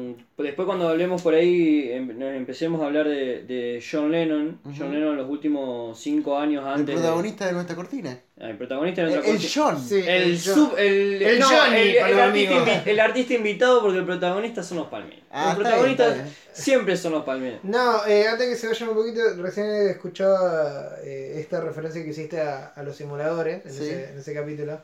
Ayer estaba viendo un, una, a, a un youtuber gallego venido en años Sí. que es crítico de arte Ajá. y mm, eh, justo un- una, una crítica a Banshee. ¿Banshee? ¿Banshee? ¿Banshee? El, Banksy, el, Banksy, el grafitero. El grafitero inglés. El grafitero diciendo de el tipo hace como un negocio de, de, de esa de esa supuesta ida contra el sistema. Ah, sí, Digamos, sí, como sí. diciendo de que todas estas cosas que el tipo hace pintando paredes, después él las vende en las en- ¿cómo se llaman? En las muestras en un, en un salón de arte. Claro. En, en las galerías de arte. Él Lo que decía es que lo, lo que termina haciendo es solamente una, una cuestión marketinera de su arte. Sí. Y después, bueno, lo critica, lo mata diciendo que son cosas facilonas y todo. bueno, Sí. que esas cosas de. Bueno, Claro, de artista que yo en no- no oposición a este muchacho, Hay un Facebook que si pueden, síganlo. La Prens- Prensa La Libertad se llama. Sí. Hace unos trabajos muy buenos y, y tiene toda una carga de contenido, eh, de, de autogestión, de otro, otro tipo de, de valores muy alejados al mercado, muy copado y la forma de trabajar del vago también es muy coherente con el discurso, que muchas veces no pasa. Ah, pero, además no, no está mal.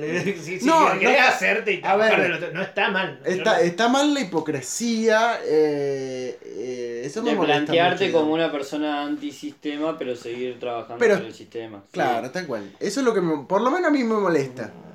Sí, te Ah. para vivir. Y vol- volviendo, a Ah, cosas, sí. volviendo a cosas que se venden al sistema, volvamos al rock. Porque como esta cuestión así de, de la contracultura y del hipismo, en algún momento se tenía que morder la cola porque eh, lo que termina pasando es que, bueno, de esta cuestión que yo decía de la moda, había muchos que, que iban ahí por moda o para, o para garchar y, y falopearse.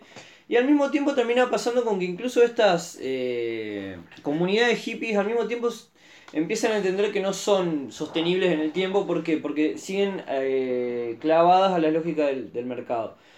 ¿Por qué? Porque las lógicas hippies se, se sostenían con dinero a partir de la venta y del Claro. mercado. O sea, básicamente está, eran, No, eran eh, cuestiones... Llegó un momento que no se podían sostener.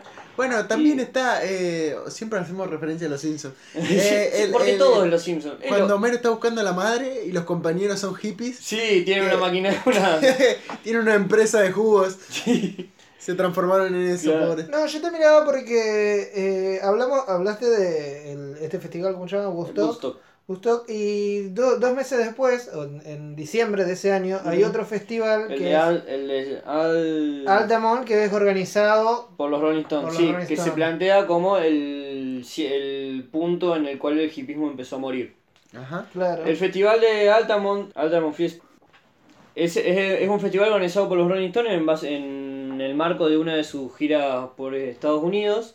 El Altamont Speedway Free Concert, el 6 de diciembre de 1969, que termina con un muerto porque los Rolling Stones contratan A por, los- 500, por 500 dólares y, un, y, un- y cervezas gratis a los Hell Angels. A unos Un- motoqueros, los uno- ángeles del una idea genial. Sí, una de las mejores ideas que tuvo Mick Jagger. Porque ya habían tenido, tenían quilombo con la policía cada vez que iba, Claro. entonces dijeron, no lo llevamos a la policía, llevamos a los Hell Angels que seguramente vamos a tener menos quilombo. Claro. Eh, lo cagaron, cagaron a palo un negro, lastimaron a un montón de gente. No, no pasó más o menos, no pasó más o menos lo mismo con los redondos que tuvieron problemas con la policía y no había policía controlando. No, ¿No? ¿Estoy no, mal? no. Justamente los problemas eran porque estaba la policía. Por eso te digo, no era que tenían problemas con la policía y hicieron varios recitales sin, po- Sin sin- policía. sin policía. No, no, pero no te, lo, no te los habilitan. No. La hicieron, sí, Sí. boludo. Yo- sí, no, vos sabés más que yo. No, vos sabés más que yo, por eso te pregunto. A me pareció haber leído. pasó esto del indio, Me- era una de las cue- o sea, una de las Ah, cosas que vos estás hablando del indio, del recital del indio en, Claro. la, en la barriga, no, lo, del indio sí, que no te- tenían seguridad privada, sí, eso sí, Sí, no, sí. los redondos siempre tuvieron policía. Ah, los redondos sí. El indio no, el indio tuvo otro, otro arreglo. Este, bueno, lo que decía, el festival este termina con una batalla campal, un muerto, los Rolling Stones tocando dos canciones en el medio de un quilombo, de un caos porque no, no se podían sostener. Sí, había un loco Y- que quería subir con un arma al No, escenario, no, algo un- así fue. Un tipo quiso. eh, no es que quiso subir con un arma, un tipo pensó que habían sacado un arma y le, cagaron, le pegaron un tiro. Claro. Ah, ahí está. El pibe. Sí, tiene el nombre famoso. Está su nombre por ahí. Pero. Y se plantea porque hasta ese momento toda la, la- la gran cuestión de- del hipismo se había planteado como la gente unida, eh, sin violencia y sin nada. Y eso terminó de derrumbar. Y eso termina derrumbando el, el, el imaginario hippie la ide- de la idea de la paz y el amor porque terminaba siendo los mismos hippies matándose entre ellos. Sí. El Peace and Love eh, ha Hablamos- muerto. Claro. Is dead. Hablamos de los Rolling Stones, eh, por las dudas, antes de que pasemos a otro tema.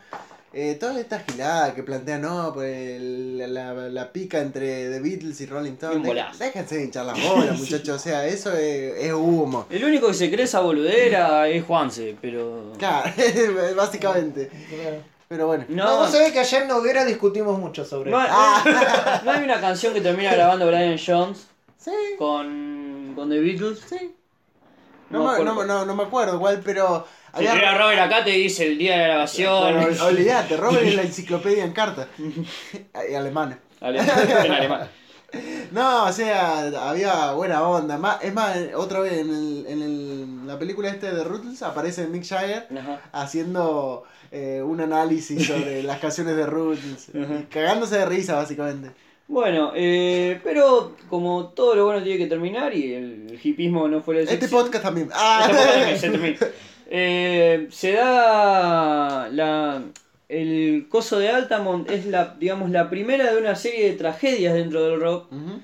Eh, Otra vez. Es, es hermoso porque el hipismo termina, eh, los, los, los 60 terminaron cuando esa Era- camioneta. era el- el, el 31 de diciembre de 1969. y esto está cerca, 6 de diciembre Sí. de 1969. Claro. Eh, lo y, a- y ahí empieza a haber un- una seguidilla de, de hechos bochornosos que involucraron a, a los Hell Angels, a los terroristas, no. Eh, eh, No, una pero- seguidilla de hechos, de hechos negativos y tragedias dentro del ambiente del rock y del hipismo que hacen que, que se cierre esta etapa. Otra vez me hace acordar a, a Peter Capusotto, o sea, véanlo. Sí. Eh, Si alguien no ve Peter Capusotto de Sí, sí, nuestro podcast, no sé qué está haciendo escuchándonos. O No los Simpsons. escuche, O claro. sea, no sé. No, no, no, que, que, que nos escuchen. Sí, que nos escuchen, pero, pero por favor, léanlo. O sea, pues si no, no van a entender las referencias. Y... Ah, los Simpsons sí. ¿Estamos muchachos? sí, sí. Bueno.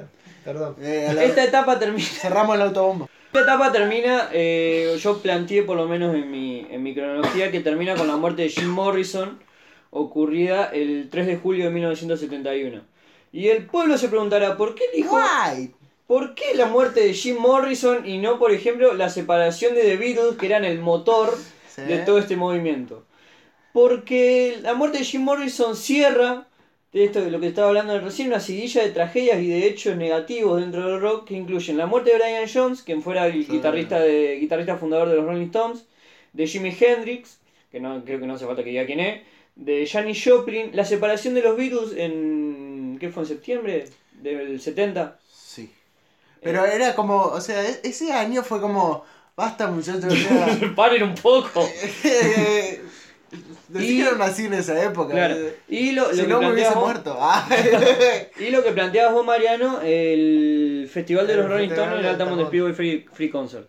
Eh, la muerte de Jim Morrison es la última de todas estas cosas y es como que cierra la, la, la última, el último coso del hipismo como, como cuestión del rock y de la contracultura. Ya después de eso el hipismo es devorado por sí mismo, termina quedando como una cuestión absolutamente analógica y hay como una especie de intermedio de dos años que yo creo que eh, eh, del 71 al 73 que yo creo que son los años de Lennon.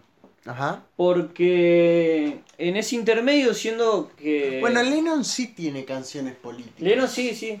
Pero Lennon bueno, es- es como que gracias a Yoko Ono. Ah, no. Porque Yoko Ono era, era el Lenin de Lennon. claro. No, yo, eh, Lennon tiene... eh, Working Class Hero. Claro, ahí iba, después... eh, Yo tengo acá anotados un par. Ah, dale, así no tengo que... que- Hacer como Diego eh, Maradona. Eh, eh, hace, a- hace poco salió una de, de- de un video que le graba Rocío Oliva a Diego Maradona. Muy hija de puta grabándolo en una canción donde dice eh, eh, eh, eh". No, no puede ser tan malo. No pueden ser tan malos. Eh, Cuídenlo a Diego, por favor. Diego se transformó en un meme tan rápido que no me Sí. di cuenta. No, cuídenlo a Diego.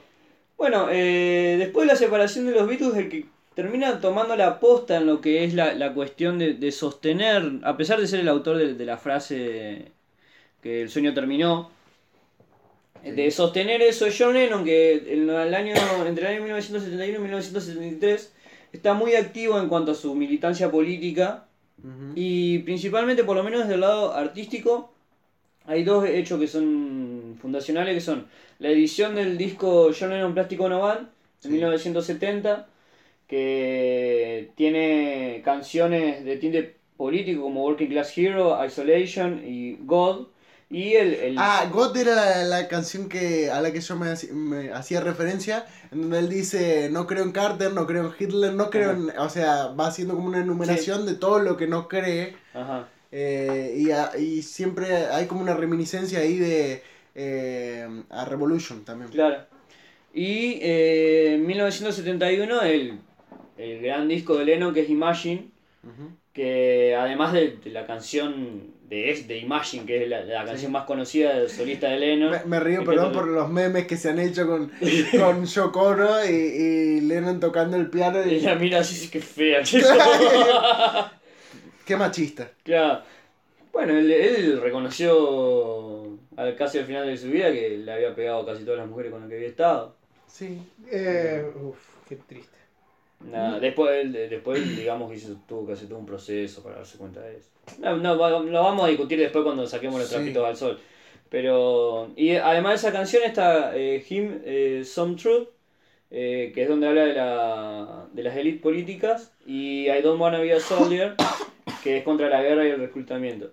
Y a partir de John Lennon en esos dos años lo que hace es eh, apoyar y participar en un montón de marchas en cuestiones sociales y principalmente eh, impulsado eh, también por una batalla eh, personal que él tenía con el gobierno norteamericano, el gobierno de Nixon, porque lo quería deportar. Sí. Lo querían echar a la mierda de Estados Unidos porque con las canciones eh, que yo... Eh, give, eh, ¿Cómo era? Eh, give a chance, eh, give, a give peace a chance. Ajá. Les estaba, le estaba boicoteando la campaña. Sí, fue monumental el movimiento que se genera a partir de, de esa canción, de, de la encamada que se pegan con Yoko Ono, Sí, eh, que, a ver, por eso digo, son cosas que no son políticas y que tienen un trasfondo en, en la política, y gente como Nixon, gente, no tenés forma De de, atacar. de- de atacar eso, porque te viene de un lado en donde vos no lo esperabas, vos decías, ay, qué pelotudez, están cantando All You Need Love, se están encamando, sí. y, y ahí es donde a ellos más les duele, digamos. Por eso ha- ha- hacía ese comienzo, digamos, eh, bueno, eh, la contracultura no sé si nace con los Beatles, digamos. Eh, Claro, no, yo por ahí lo planteaba. eh, en- no es que la contracultura en sí, como cosa, nace con los Beatles. Lo que, lo que me parece a mí es que en el rock la contracultura nace a partir de claro, ese encuentro. ahora sí. ¿Por qué? Porque acerca al público del rock, que era un público apolítico, Ujú. que no tenía militancia política, con la militancia política de las universidades, que estaba más planteada el folk, que era Bob Dylan. el Sí. gran- que odiaba, que le ¿Ya odiaba. existía que- el Alde? Eh, no. No. Vamos a dar a todo, todo. Viste, mirá cómo les duele. mirá No, cómo- no es que ¿Se acuerdan de esos años de militancia No, pará, Que pará, lo pará, como algo personal, Estábamos haciendo un No chiste no. inocente sobre el Aldi y vos te saltaste, está bien. No nos ¿Te querés sacar la remera y mostrar la remera verde de la, de la cepa que tenías No. abajo? no nos agarremos con las agrupaciones universitarias, muchachos, que muchos hacen por nosotros. Sí, obviamente. Eso, eso fue peor que mi Eso, chiste. eso lo teníamos que, Eso fue peor que mi chiste. y- tendríamos que editarlo eso también. Escucha, eh, no, estaba leyendo la, la letra de Fui yo del cuarteto de Nos. Perdón, pues hiciste referencia a. a, a Estamos hablando de Imagine, Bueno, bueno. Hero, The Beatles. Ah, no, a mí me- Pará, pará. Vamos, dice. vamos hay, hay un. Hay un. Hay un. ¿Cómo se dice? Una estrofa donde dice. Maté a, Gar- maté a Gardel por, porque el tipo desafinaba. Ajá. Y a Lennon porque Imagine era una idiotez. Era- Hace una recopilación de todas las tragedias que sufrieron, que, que- Sí. que sufren las personas que, eh, que sufrieron los famosos, o sea, haciéndose cargo y, y poniéndole un, un poquito ¿Cómo se llama la de canción? humor. Eh, fui yo, es genial, es muy buena, es muy buena, escúchenla. ¿Por qué tenemos que hablar de algo que no aporta absolutamente nada a la discusión Porque que hace rato, hace rato que no aportaba nada. Voy a aportar algo con criterio. Busqué en Wikipedia, no sé. Ah, bueno, pero es interesante la referencia. Es interesante, hay una referencia de Lennon ahí. No, en base a que... O este- sea, no está tirada de los pelos, no sea malo. No sea Fabri. malo, Fabri. No, y encima es, Podemos retomar. es, es una banda que ha hecho varios covers de, De los Beatles. de, lo- Oh. de los Beatles. de los Beatles. Se un, un profesor de inglés después. Pero bueno, señores, 1971-1973 se da como esta especie que son los, los años de Lennon y donde él como que lleva la batuta de la idea del rock como movimiento contracultural a partir de su oposición a, a cada una de las cuestiones del poder y su mantenimiento de ciertos ideales hippies. McCartney es como que no, no se... McCartney, está, no. con- está agachándose a Linda Esman y le chupa tres huevos No, todo. pero no, no es de ese se palo. saca, no se es saca ese fotos palo. con cabras y qué sé yo. No es de ese palo. Igual hace poco, viste, fue una manifestación. Ah, hay otro, y George Harrison también man- mantuvo, aunque él estaba con toda su cuestión, cuestión de la India. Más espiritual, digamos. Sí, una búsqueda más espiritual. Eh, sí. Que también me- yo lo veo como algo contra- contracultural, digamos, Ujú. sin necesariamente desembocar en lo político. Claro. Eh, pero. No, pero si es contracultural, es hace, político. hace poco, claro. No, no, no digamos que no, no cerremos la No, idea de lo por político. Eso, no cerremos lo político, a lo partidario, lo o a estatal. lo estatal, o- claro. Perfecto. Eh, hace poco hubo una manifestación en contra del uso de las armas Ujú. en Estados Unidos y a mí me partió el alma cuando lo enfocan a, a, a Paul y dice yo estoy acá porque a mi mejor amigo lo, Ujú. lo mató Claro. lo mataron con un arma Claro. Que, que, que ¿Por no, Lennon, nada, ese me chupa tres huevos. Este Richie, un amigo mío allá Nah, de Liverpool. un genio un genio Sí. Pero bueno, muchachos, pasamos a, a lo que sería la que yo planteé como la segunda etapa del rock como contracultura, que ¿cuántas etapas tenemos? tres ¿no? Yo planteé tres. ajá eh, que es la que arranca con la edición de The Dark Side of the Moon, el famoso disco de Pink Floyd. Pink Floyd. Puedo contar la anécdota. Vamos así a. Ya la estoy contando. Así lo que quiera, pero. fuimos fuimos con el, con el Bubu, un amigo, a escuchar a las pelotas del aniversario de UNL. Bueno, se largó a llover, escuchamos los cinco temas que conocíamos de las pelotas. Chao, nos vamos. Vamos a tribu a tomar unas, un- unos Fernet. Y de acá la casualidad que estaban tocando un tributo a Pink Floyd. Sí. Que en ¿Cómo este- se llamaba? Ayúdame. ¿Pulse? Eh, no, el otro. ¿Maguma? No, Pulse, era, era Pulse, Pulse. era Pulse. Sí, Pulse, Muy bueno. Sí, era muy bueno. Y la cuestión es que pedimos una promo de dos Fernet, eh, nos traen el primer Fernet, se larga a llover a cántaro. Che, por favor, dejanos pasar. Eh, ¿Ustedes pagaron? No, muchachos. Eh, pero dejanos pasar. Pasamos, llorándole al patovica, pasamos. Y, Llorándole. claro, eh, pasamos y yo estaba re contento porque a mí eh, Pink Floyd me encanta. Y el Bubu, bueno, muchas de esas cosas. eh, Y en un momento me dice, termina el tema y dice, ¿cuántos temas tocaron? Y era un solo tema, o sea, claro, ¿viste? el no, Bubu. ¿eh? Echoes. No, eh, la, la más conocida, ¿cómo se llama? Eh, ¿no? Sí, esa. Y, y vos decís, claro, el Bubu está acostumbrado a otras cosas. A él le gusta Ulises Bueno y a mí también. Ulises, bueno. Bueno, pero y, por- y el, pueblo se pregunta, Fabri, ¿por qué inicia una nueva etapa en el rock a partir de The Dark Side of the Moon? Y primero y principal, eh, La respuesta es de Mariano. No, no, le estábamos preguntando a Fabri, ¿por qué? primero y principal yo voy a decir algo, todo el mundo sabe acá que yo soy más metalero que rockero. En 1970 se da algo mucho más relevante que todo lo que, que puede llegar a pasar de acá en el rock desde el 65 para adelante, que es la edición del primer disco de Black Sabbath. Ajá. ¿Qué es lo único verdaderamente importante que, el- la- que se le ha dado, que ha sucedido en la, en la historia del rock? Nada, bueno. Para mí el metal camina, me parece, eh, yo lo considero, por lo, capaz que estoy errado, pero yo el metal lo considero como un, un género que si bien deviene del rock, Sí. es un género aparte, porque tiene una cuestión, una diversidad al, al interior y una cantidad de cuestiones al interior que hacen que no pueda ser encasillado como simplemente un subgénero del... Sí, hay, hay un documental rock. que lo pasaban por un canal de, mu- de música, eh, QTV, ¿no? ¿Cómo? QTV, quiero música en mi idioma. Ah, eh, que estaba muy bueno, que hicieron la historia del, del metal. Y vos ves eso y enseguida, o sea, empiezan a contar la historia, las principales figuras y vos decís, claro, ¿entendés? O sea, Es un mundo totalmente es aparte. un mundo aparte, ¿entendés? Sí. Ya de, de los, de sus orígenes, digamos. Claro, eh, pero lo que sí comparte, que yo, que yo lo puse acá, la edición de Dark Side of the Moon plantea la, el fin del optimismo, porque básicamente si vos te fijas toda la, la- la lucha hippie, la lucha que sostiene después John Lennon, era todo como una cuestión de optimismo, de que el amor nos salva, de que el sistema va a caer porque nos tenemos que amar todos a nosotros. Y lo que pasa en- con The Dark Side of the Moon, con la aparición de Black Sabbath, de otras bandas, es que eso se rompe. Ahora la crítica política en un sentido amplio, como hablábamos recién, no, no limitada únicamente a la cuestión de, de, de lo, lo partidario. O lo gubernamental. Claro, eh, empieza a tener una cuestión mucho más oscura. Si vos, por ejemplo, escuchás, eh, escuchás, por ejemplo, eh, War Pigs de, de Black Sabbath o Children of the Grave. Sí. Eh, son canciones donde no te dicen, no, bueno, el amor nos va a salvar. No, flaco. Eh, va a haber un ataque nuclear y nos vamos a morir todo y no va a quedar nada. Cambialo, pues no nos queda Sí. nada. Hay como una visión de- del final mucho más presente. eh, y que también en The Dark Side of the Moon también sucede. Aparece, por ejemplo, la crítica al dinero Money. Sí. Eh, aparecen las canciones de Animals, eh, Pigs, Dogs.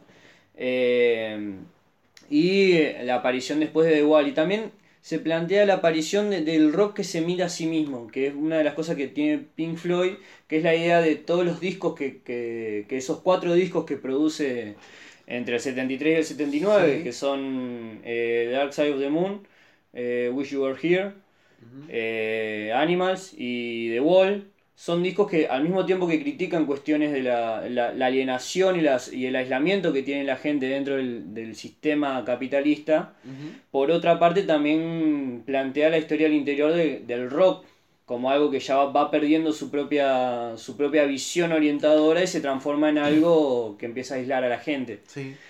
Que vos eso se estalla después cuando plantean la metáfora de The Wall, del muro alrededor de, de Pink, que era el personaje Sí, principal. si alguien no vio la película de Wall, Dejé que dejé leer. nada, que, que la vea. Sí, no.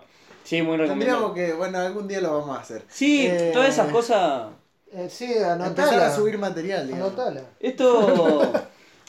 O sea, esto tendría que ser como la introducción a todas las cuestiones, a todas las bandas que después vamos a tomar de nuevo. Yo, a mí me gustaría, por ejemplo, agarrar Black Sabbath en algún momento. Sí. Ustedes por ahí no, no les va, por ahí no les va a gustar mucho, pero. La, la película La Ola, ¿también la anotamos? No, no tiene nada que ver con el rock. No, no, pero la anotamos por la duda. Sí, pero lo habíamos mencionado y no me acuerdo por qué.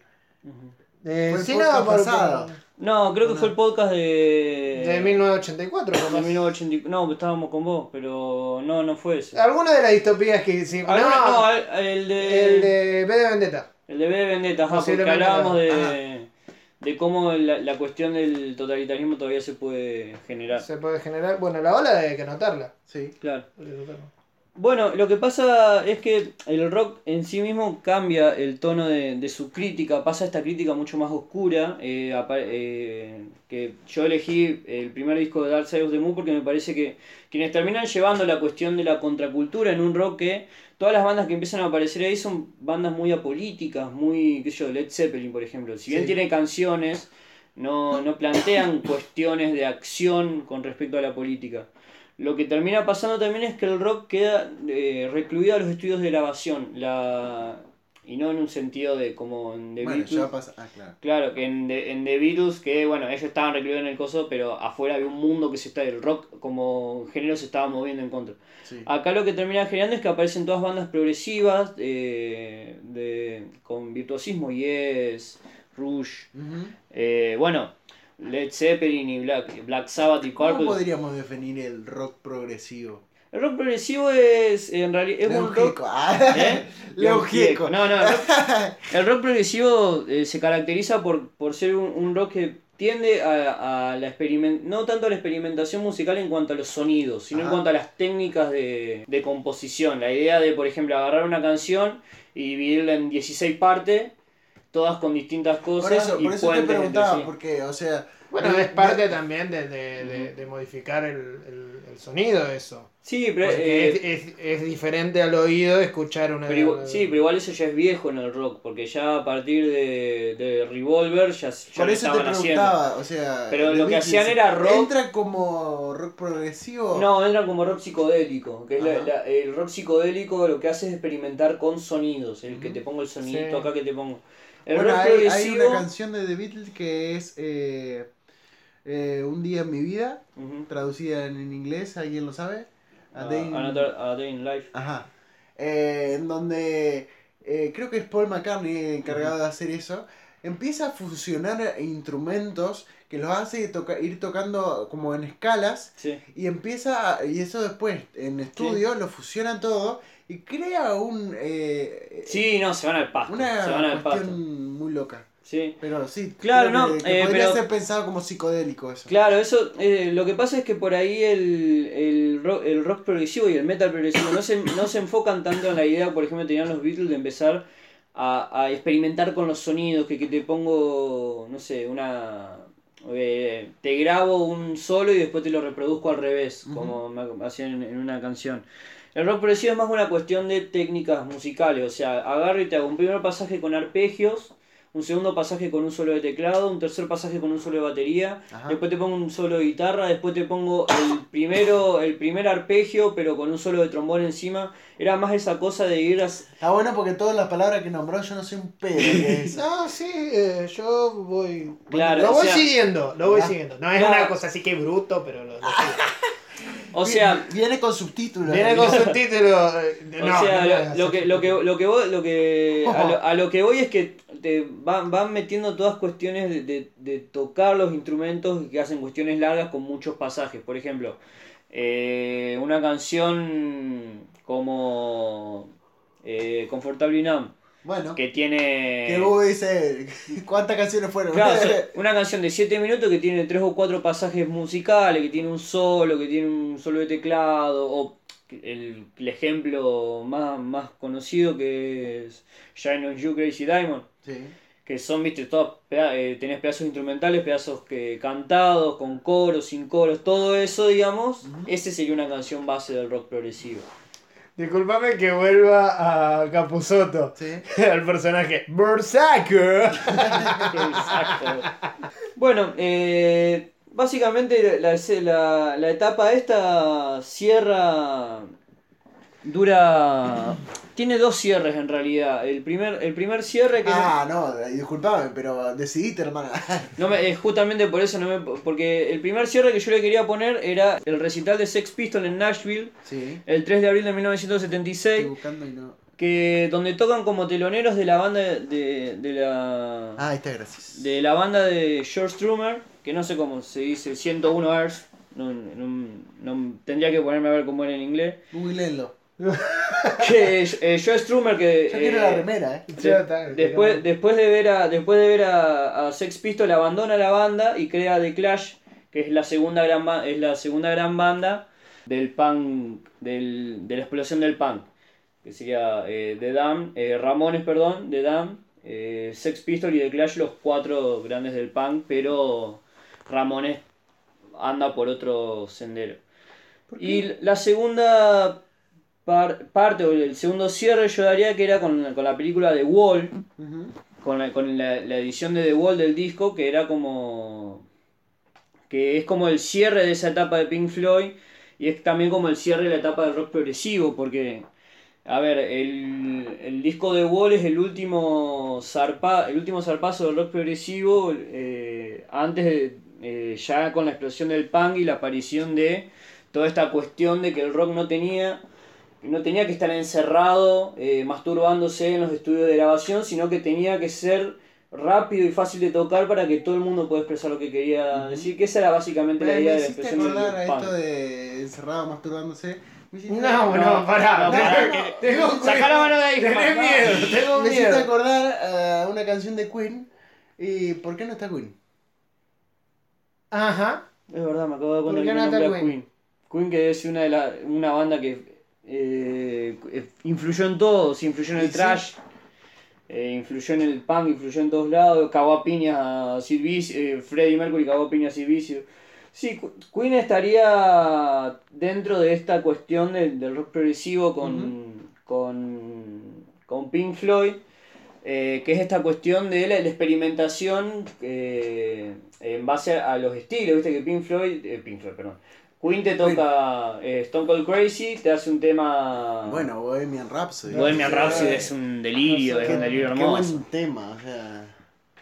Y tiene un cantante de la concha de su madre que básicamente puede cantar todo lo que se le cante el orto. Sí, sí. Y después volvemos a la versión de Cuida a los chanchos Mabel de todo por dos pesos. Pero sí, no, Queen, de forma- Queen dentro de lo que forma parte de esta, de esta época, digamos. Lo mismo que por ejemplo Judas Priest, son eh, banda igual, pero Judas Priest ya está dentro del coso del, del metal. Ajá. Eh, son bandas que se plantean el- rock como una cuestión de la experimentación y la búsqueda permanente de, de nuevas canciones y nuevos sonidos. con un análisis de- del rock desde la lírica a partir de esta ¿Viste? cuestión más... Pens- mal pensado pensaban que yo me iba a ir a la banquina con esto de la masturbación, la paja. Te quedaste pensando que. Les traje, Ah, les traje, Eso es peor. Era- les traje Lo que, Queen. no, lo, que no, lo que no dijiste es qué canción de Queen te hizo acordar. Eh, ¿Cómo se llama? Sentado Sí. en mi pieza masturbándome. No, la que él, digamos, está por acabar y dicen, no me interrumpas. Yo soy muy malo en inglés. No, no, pero pará, Don't, pará, don't, pará. don't stop. Ah, Alguien que lo pronuncie. Don't Stop Me Now. Ahí está. Queen Sí. vino de la mano De la de la paja. Vamos a decirlo así. Vamos a decirlo así. Bueno, tiene una canción que es I Want to Break Free, Sí. que es un, ca- un canto que si, eh, si bien la- la- la- no la compuso eh, Freddy, es un, es un canto a la, a la liberación. Por eso, o sea, eh, justo, o sea, él hablaba de eso y empecé a asociar cosas así, digo, Queen, boludo. Sí, Queen. Queen, Queen es un error mío. Queen, Queen- no, haber, no haber planteado Queen en esto es un error mío. Porque estaba un, po- estaba un poquito ansioso por llegar a la parte que me gusta a mí, que es el punk. Eh, Claro. eh, vamos a sacar el látigo por ese error. Sí. Y le vamos a pegar Yo voy a tres decir- latigazos. voy- a decir que es homofóbico. por cada letra. Claro, claro. Hay homofóbica. Hay homofobia. Eh, Hay prejuicio. homofobia. Porque vos, fíjate que incluso el primer disco de Queen sale en el 73, que es el año que yo planteo, que, y empiezan a sacar, viste, Queen 2, Claro. Attack, Hay homofobia. on the Opera.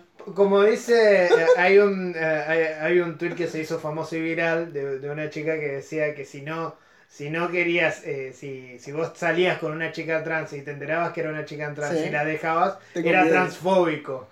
Decía la mía, era Ah. transfóbico. Eh, no. la verdad que no, pero bueno, bueno, bueno. Está bien, cada uno con sus ideas. Bueno, eh, voy a... Ahora a- sí vamos a la parte que te gusta. Claro, porque yo esencialmente hice todo esto para poder hablar del punk. Y el punk es un movimiento inteligente que nace del odio por esta sociedad hipócrita y enferma. Violencia. No, arriba. eso es violencia arriba, por si no, por si no me salió. Básicamente nace como una, como una oposición a esta cuestión de Pink Floyd, de las canciones de 25 minutos, que es la idea de volver a lo salvaje del rock, a la visión más salvaje y a la, a la destrucción del sistema. Si el hipismo había sido la construcción de un sistema paralelo, en Pink Floyd había sido la Alternativo, diría yo. Alternativa, pa- sí, alternativa paralelo. La... Si Pink Floyd y toda la época del 73 al 77 fue la, la crítica del, de la- del aislamiento, el punk es la destrucción del sistema. O sea, no hay otra cuestión Volviendo a la metáfora, ¿Eh? eh, ¿puede ser eh, la crítica a la masturbación eh, intelectual? Sí, sí, por supuesto.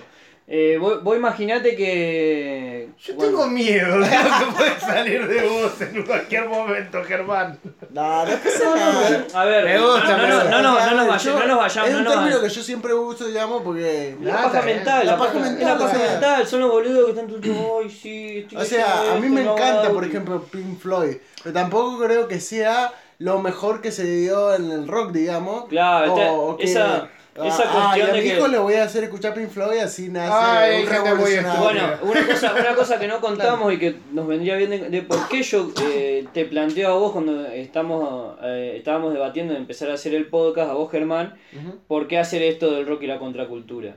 Porque el año pasado una revista de Estados Unidos sacó una noticia donde decía que por primera vez en 50 años el rock no era la música más escuchada por los jóvenes, que había Claro. sido reemplazado por el hip hop. Ah, yo pensé que era la cumbia. Yo pensé, no, No, sinceramente, La cumbia cheta. no, no, sinceramente pensé que ibas a decir el, el, el reggaetón. No, no, pensé No, que- pero es. bo- eh, A ver, ahora yo estoy impresionado porque ya en la plaza, en la 25 de mayo, en la de la bandera, Se hacen eh, riñas de gallos. Sí, sí, empieza, sí. Yo "Ey, pasé el no, otro día por ahí". no". Sí, sí, sí. Y yo le digo, vayan a laburar. Sí, sí, tengo- no, tengo, tengo ahí un vecino que hace ahí en Novera que hace freestyle. Puedo, puedo, puedo. No, no es malo, no, no es malo. Hay, sí, hay no. un video que se hizo muy viral en donde hay una riña de gallo y el tipo empieza. Ah, el gordito. Sí, el de. Hay una fiesta esta noche entre mi culo, tu choto y dice. ¡Oh! Y ya no la remonto más. Bueno, es, difícil, tipo. es difícil, es difícil. Claro, porque hablar rápido, viste, no es para cualquiera. No, no es para cualquiera. Yo lo intenté una vez,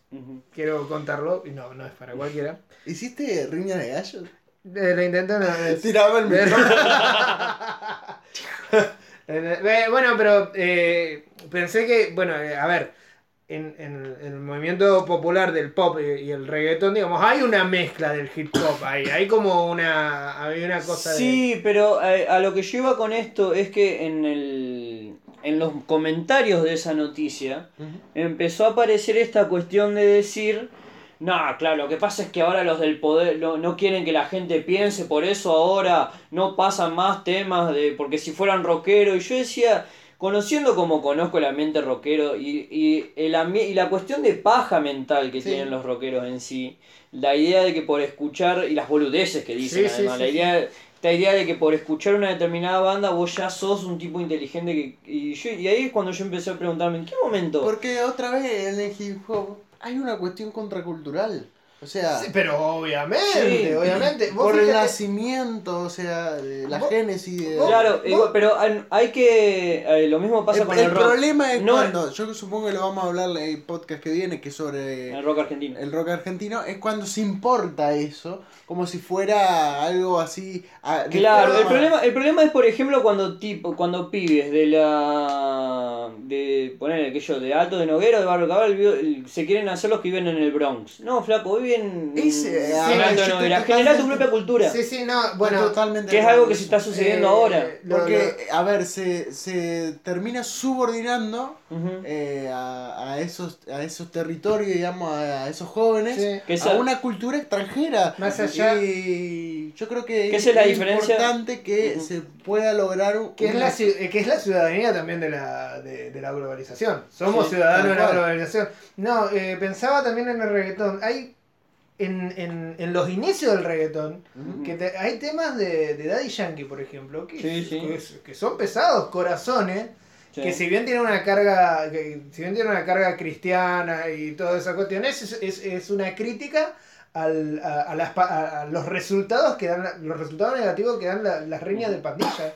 dentro de- del lugar. Vico C, que también tiene un tema desde el reggaetón, Sí. hablando sobre lo que son las campañas, la- las campañas políticas Sí. y, y cómo usan a, a los reggaetoneros y después y usan a la gente y después no se preocupan por la gente. Es, es, eh, Claro, el problema, eh, El problema es, es. cómo terminamos Bueno, en y, bueno, y calle, y calle 13 hace la inversa. Calle 13 arranca con Atrévete y, y- y, bueno, y, Ahí y el termina no- con Calma, calma A tu mí, pue- ca- a calma mí pueblo. calle El 13. Fabri no va a estar de acuerdo y yo te voy a apoyar en todo. Eh, Porque pero sí. temas muy buenos. Pero a mí calle 13. Latinoamérica, por ejemplo. A mí Calle Está más 13, eh, no es que yo estoy en contra de lo que hace Calle 13, a mí Calle 13 me empezó a caer mal en el momento en el que te decían, eh, yo hago música para el pueblo, qué sé yo, y te cobraban en el año 2008 250 mangos en entrada. Y pero. Y a ver, paremos no ahí. aplicás ese criterio, Y, se- y entonces- segundo, la cuestión... Pará, pará, pará, no le aplicás el criterio al indio, entonces. ¿Eh? Al indio no le, no le aplicás Pero ese el indio no dice que va a hacer la revolución socialista. ¿No? No, nunca dijo eso. Le hablamos en un podcast, boludo. Me kirchnerista, no hay nada Eh. menos, menos anti... Bueno, pero también, a ver, yo, yo entiendo Y otra cosa, para déjame terminar, que no me, que no me, cie- no me cerró de calle 13 y que dije, este es un boludo. El día que Residente salió con un bate a, que, a romper el, el Maserati que se había comprado dos meses antes para protestar contra cosas. Si vas a estar en contra del Ah, capitalismo, bueno, no te compres el Maserati directamente. Ya la ganancia la, la, la generó. Además no hay nada que le convenga más porque si rompes el Maserati te vas a tener que comprar otro auto, entonces... Sí, eh, qué sé yo, yo no sé en, en qué contexto lo habrá hecho, si lo habrá hecho para demostrar que... eh, Lo un- hizo un- para, un para un mostrar lo, sí, lo bueno. anti, lo antisistema que... Era que una, es una, una cosa pomelesca, decís vos que Sí, sí, hizo. sí. No, pero no, lo de calle 13 yo... ¿Por qué yo estamos tengo- hablando de calle 13? Pará, yo lo de calle 13 tengo, eh, tengo, eh, tengo mis contradicciones ahí también, pero eh, a mí cuando, cuando lo veo que el loco, eh, durante todo este, eh, este movimiento latinoamericanista que, se, que, que fue en, en la década pasada, el tipo participó, el tipo se iba a las reuniones de una SOR, el tipo yo no participó digo que no. políticamente de, No, de ese aparte movimiento. más allá de la actitud de cada uno individual de los cantantes, este tipo de canciones eh, hay que pensar que pueden ser resignificadas Sí. por la gente, digamos, o sea, no muere en el- lo que hace el cantante. digamos. Eso también, eso también eh, Porque si no, todos estos muchachos que, que, que vivían podían, que vivían Pero, de, a de ver, y a mercado. eso voy, trato de volver a, a por qué yo planteaba la cuestión de, de esta, de esta revista de que sacó este artículo. Porque se ¿Qué planteaba... revista era? Era... No me acuerdo, no me acuerdo porque esto fue hace como un año.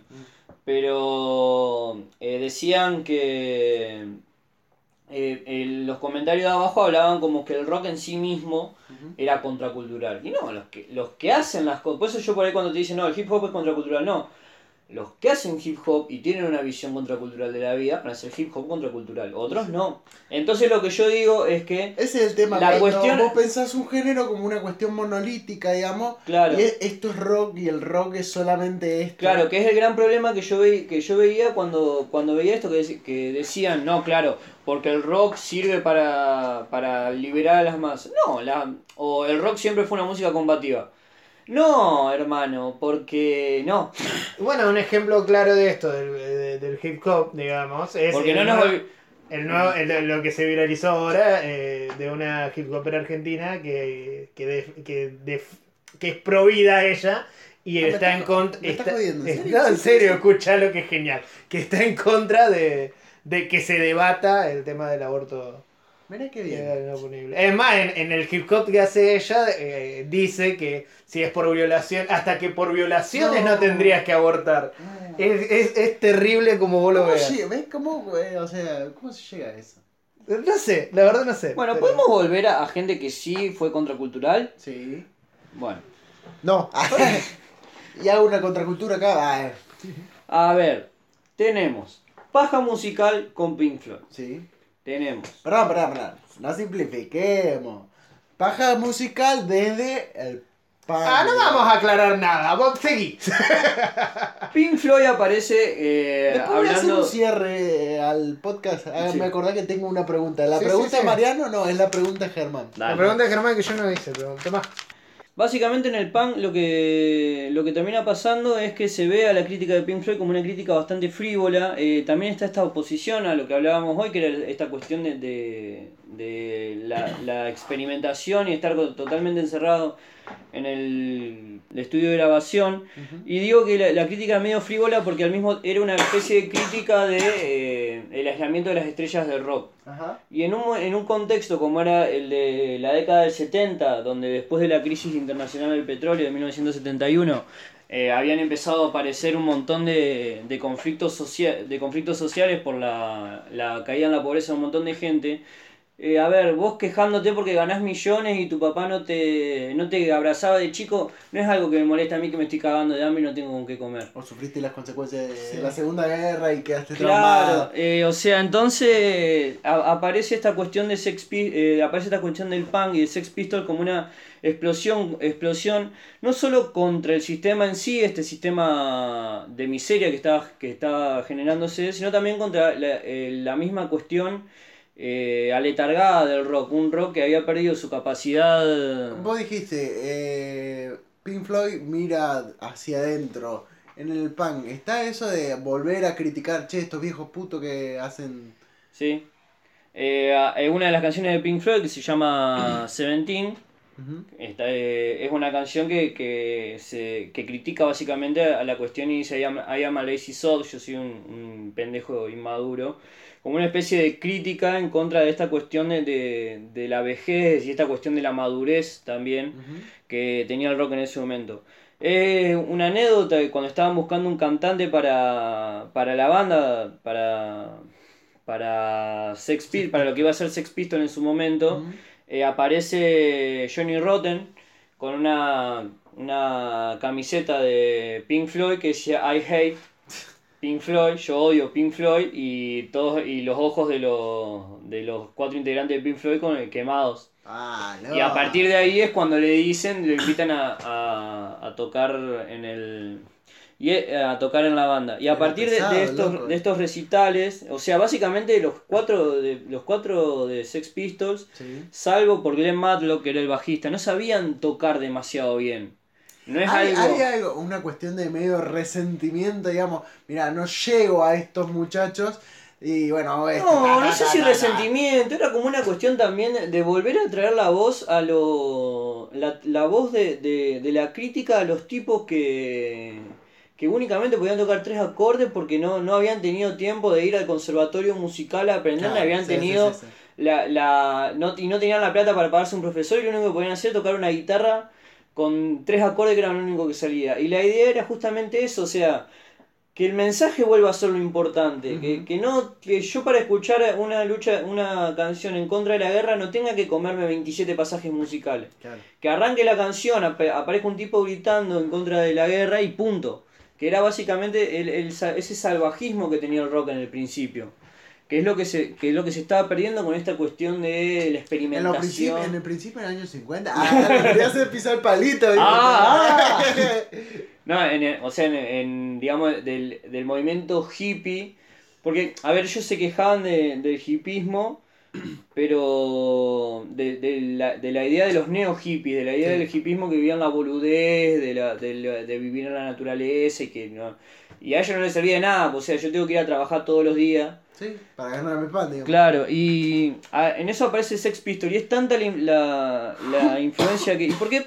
A ver, yo, eh, de Ramones, que fue la primera banda punk punk, arranca primero, arranca en el 75, pero de Ramones era una banda absolutamente apolítica, ellos hablaban de, es salvo un par de... de, de- después, llegado más a entrar a la década del 80, pero el primer las primeras canciones de...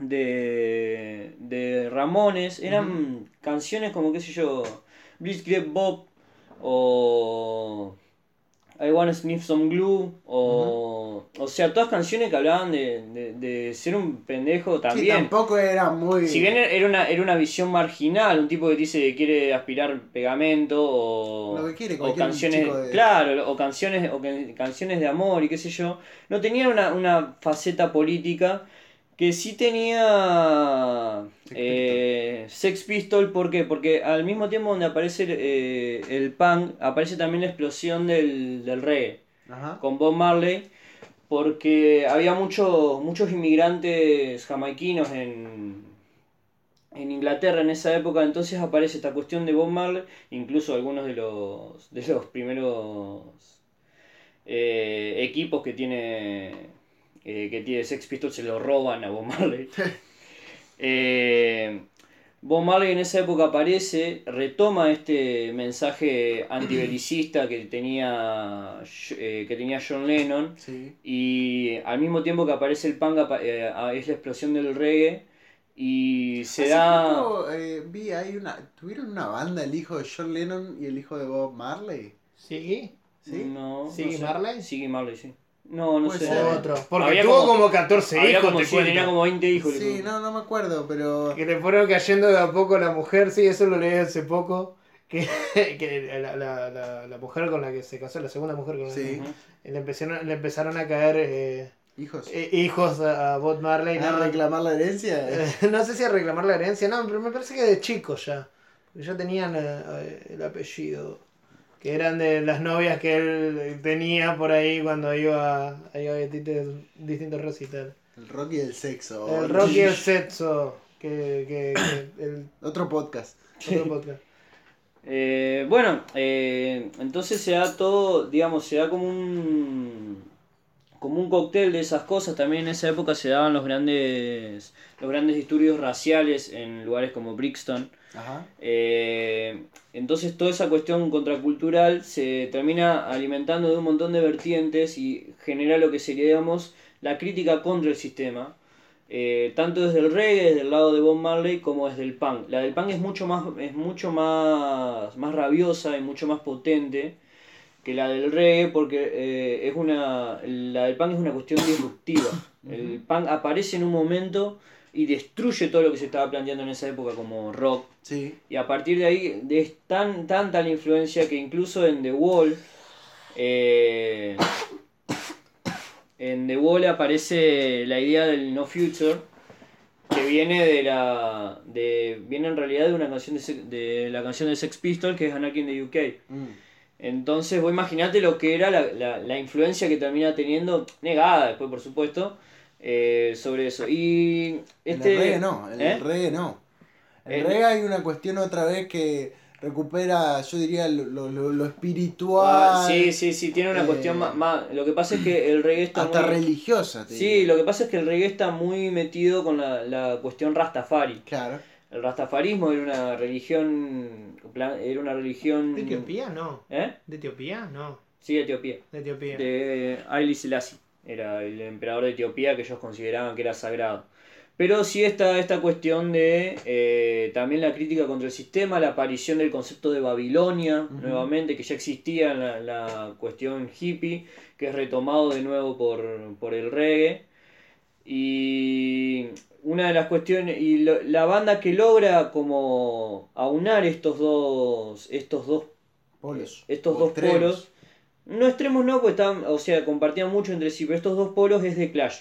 Ajá. Por eso yo planteaba que el fin de la etapa, de la segunda etapa donde aparecía el rock progresivo, era el recital en Nashville del 3 de abril de 1976, Ajá. que es en el momento en el que Joe Strummer, eh, que en esa época era, una- era cantante de una banda de rockabilly, que era una especie de rock así medio fiestero, eh, ve Sex Pistol y queda tan, le parte tanto la cabeza a Sex Pistol que abandona esa banda y se reúne con la gente con la que iría después a, a, hacer The Clash con Paul Simon y, y Mick Jones.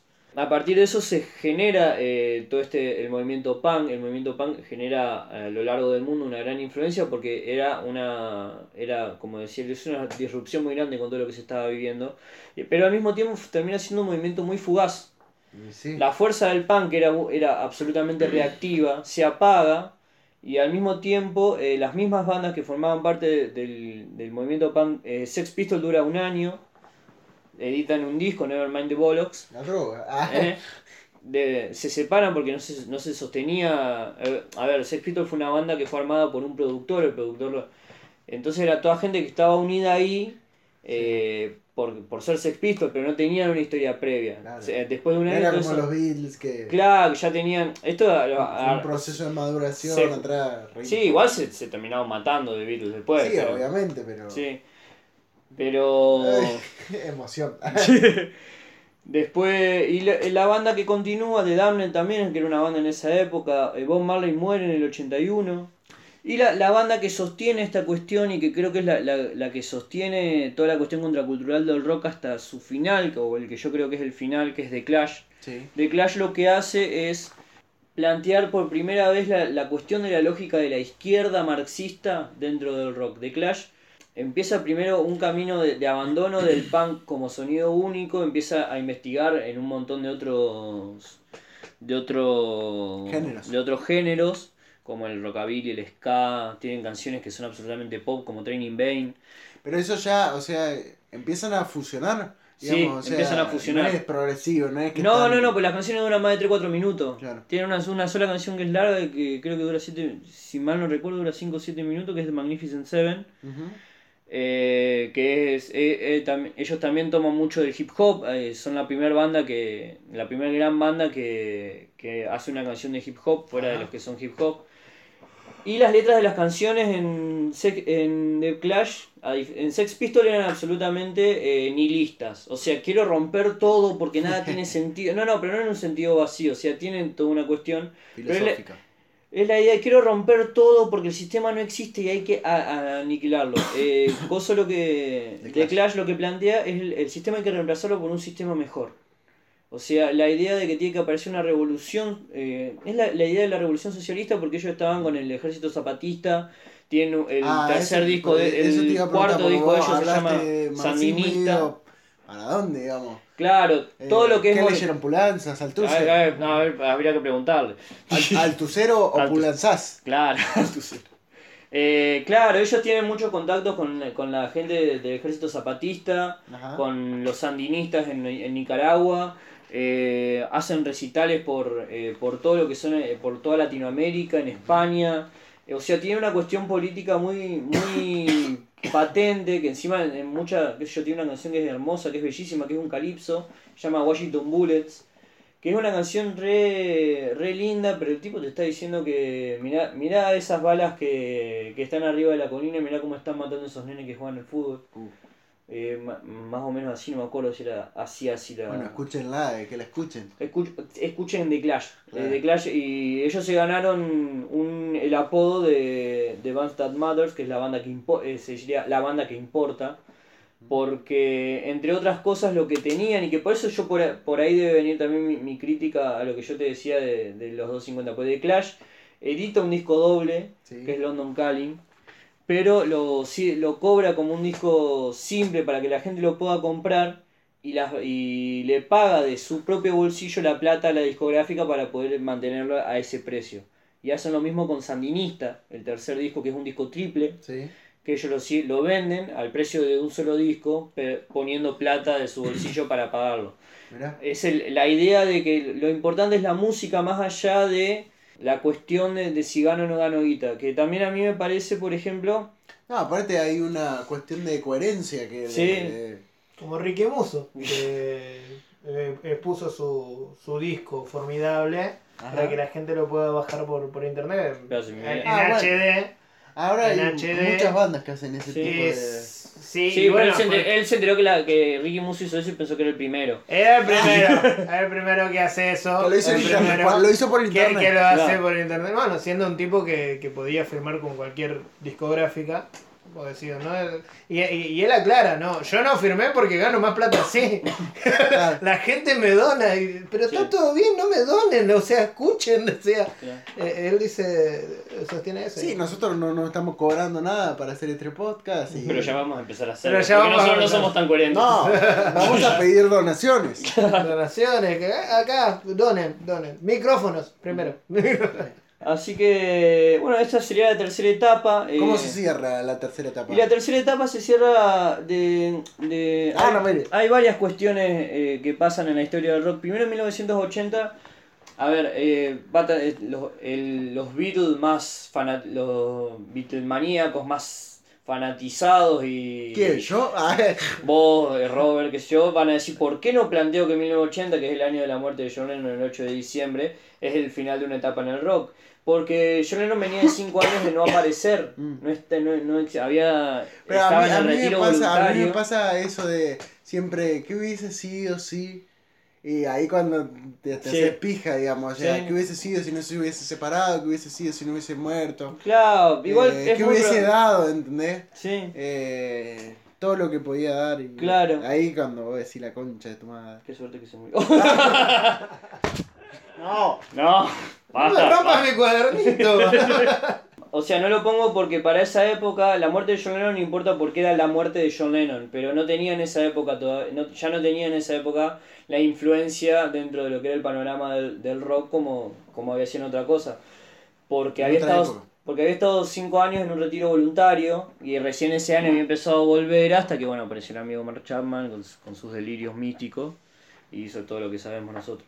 Eh, hay otra cosa también, en 1981 muere Bob Marley de, un ca- de cáncer, lo que también cierra, digamos, una etapa en el rock, que es la, la, la aparición del reggae como un... Muere en el avión. No. Muere en el No, avión. no, no. Estaba en un recital, no lo pudo hacer, va, viaja en el avión y, y ya está muy descompensado. No sé si muere en el avión o apenas baja.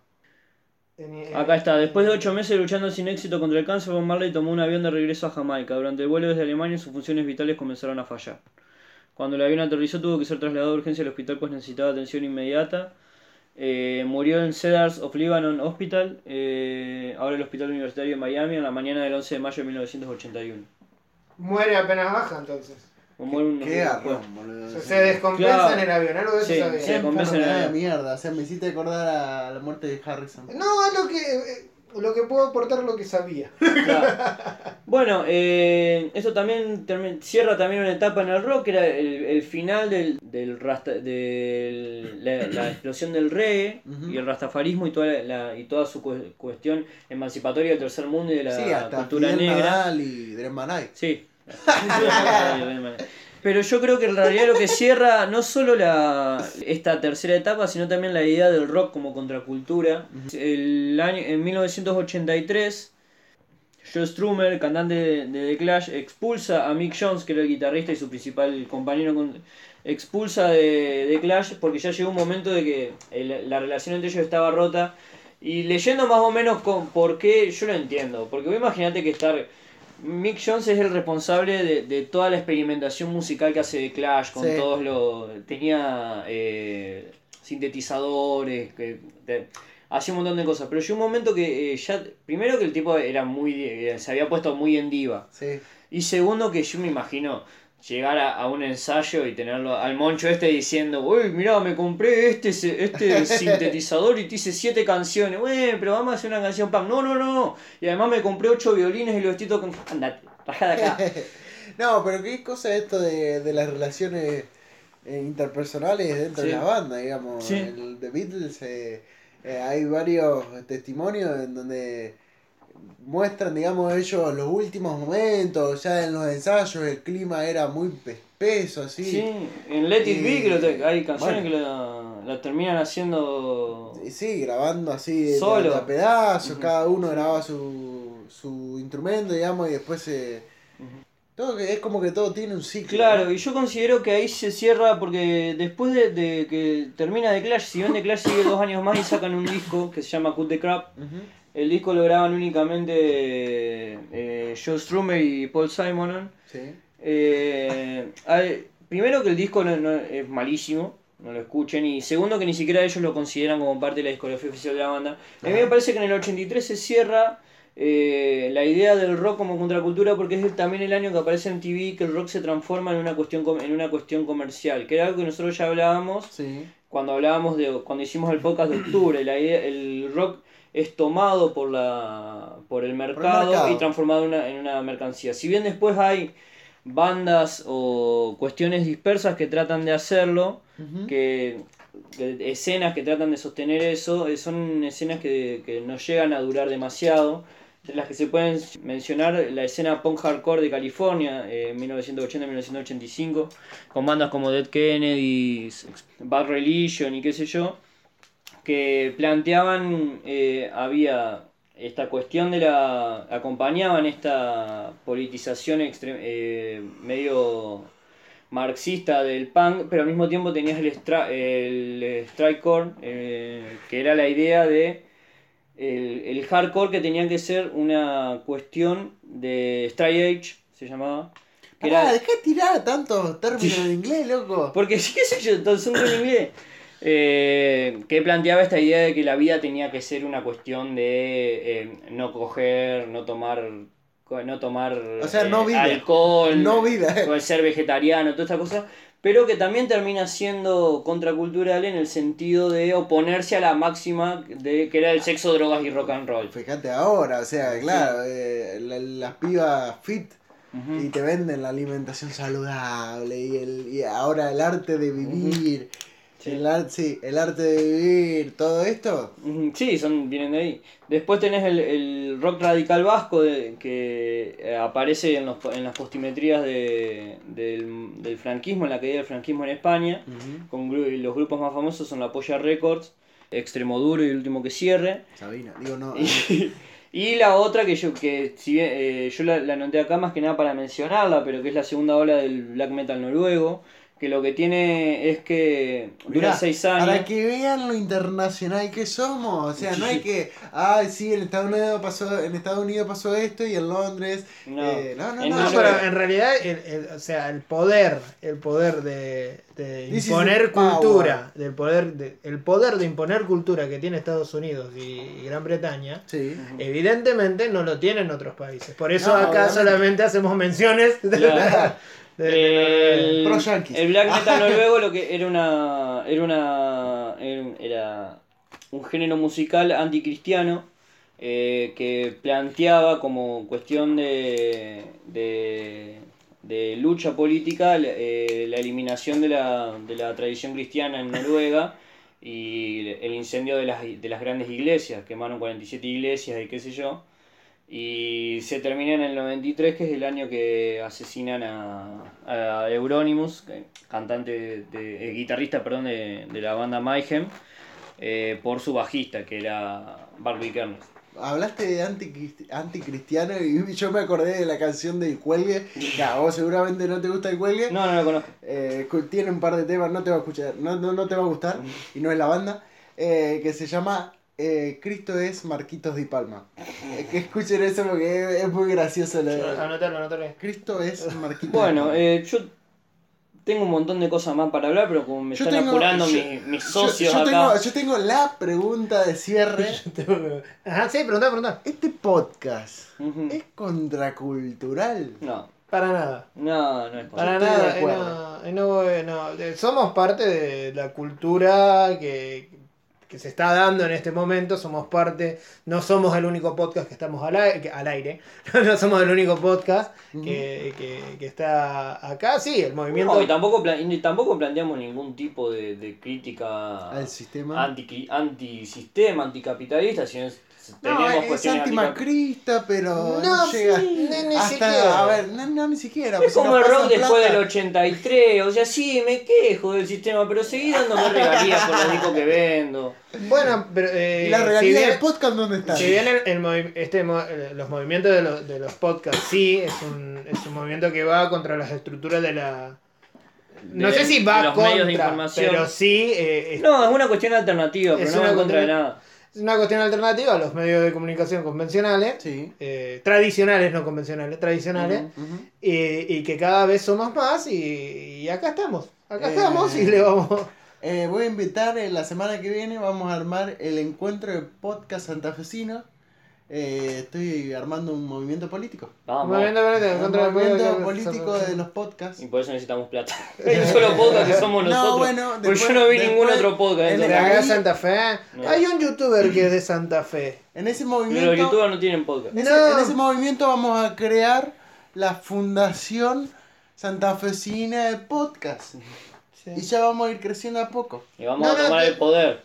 Hablando en serio, hay un youtuber que es, eh, que, que es santafesino que está, eh, por lo menos en los últimos videos que vi, está en, en Estados Unidos, tiene bastantes suscriptores, tiene...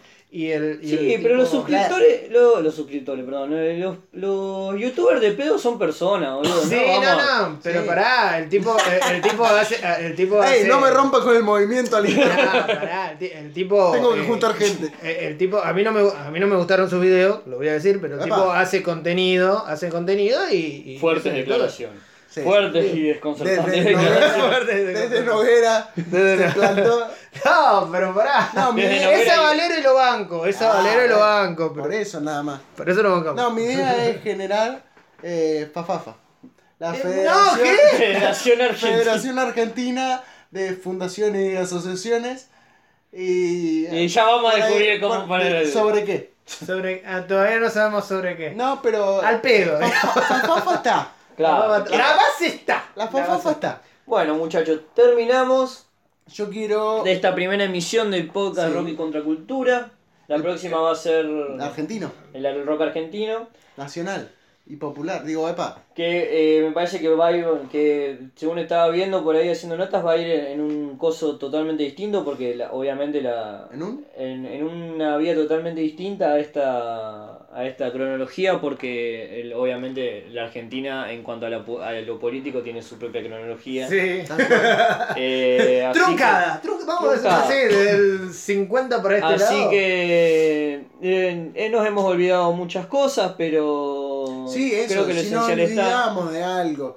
Si no están de acuerdo. con, eh, con la cronología si dicen No que un podcast, si, era- le- si ustedes creen que la realidad de la ida de Mick John de The Clash no le importó a nadie más que a mí que yo soy fanático de The Clash nomás pero así que dejen su comentario en el video suscríbanse inviten a sus amigos Y si escucharon hasta ahora, escriban en los comentarios a ver qué cosa contracultural hicieron esta semana. Ahí está.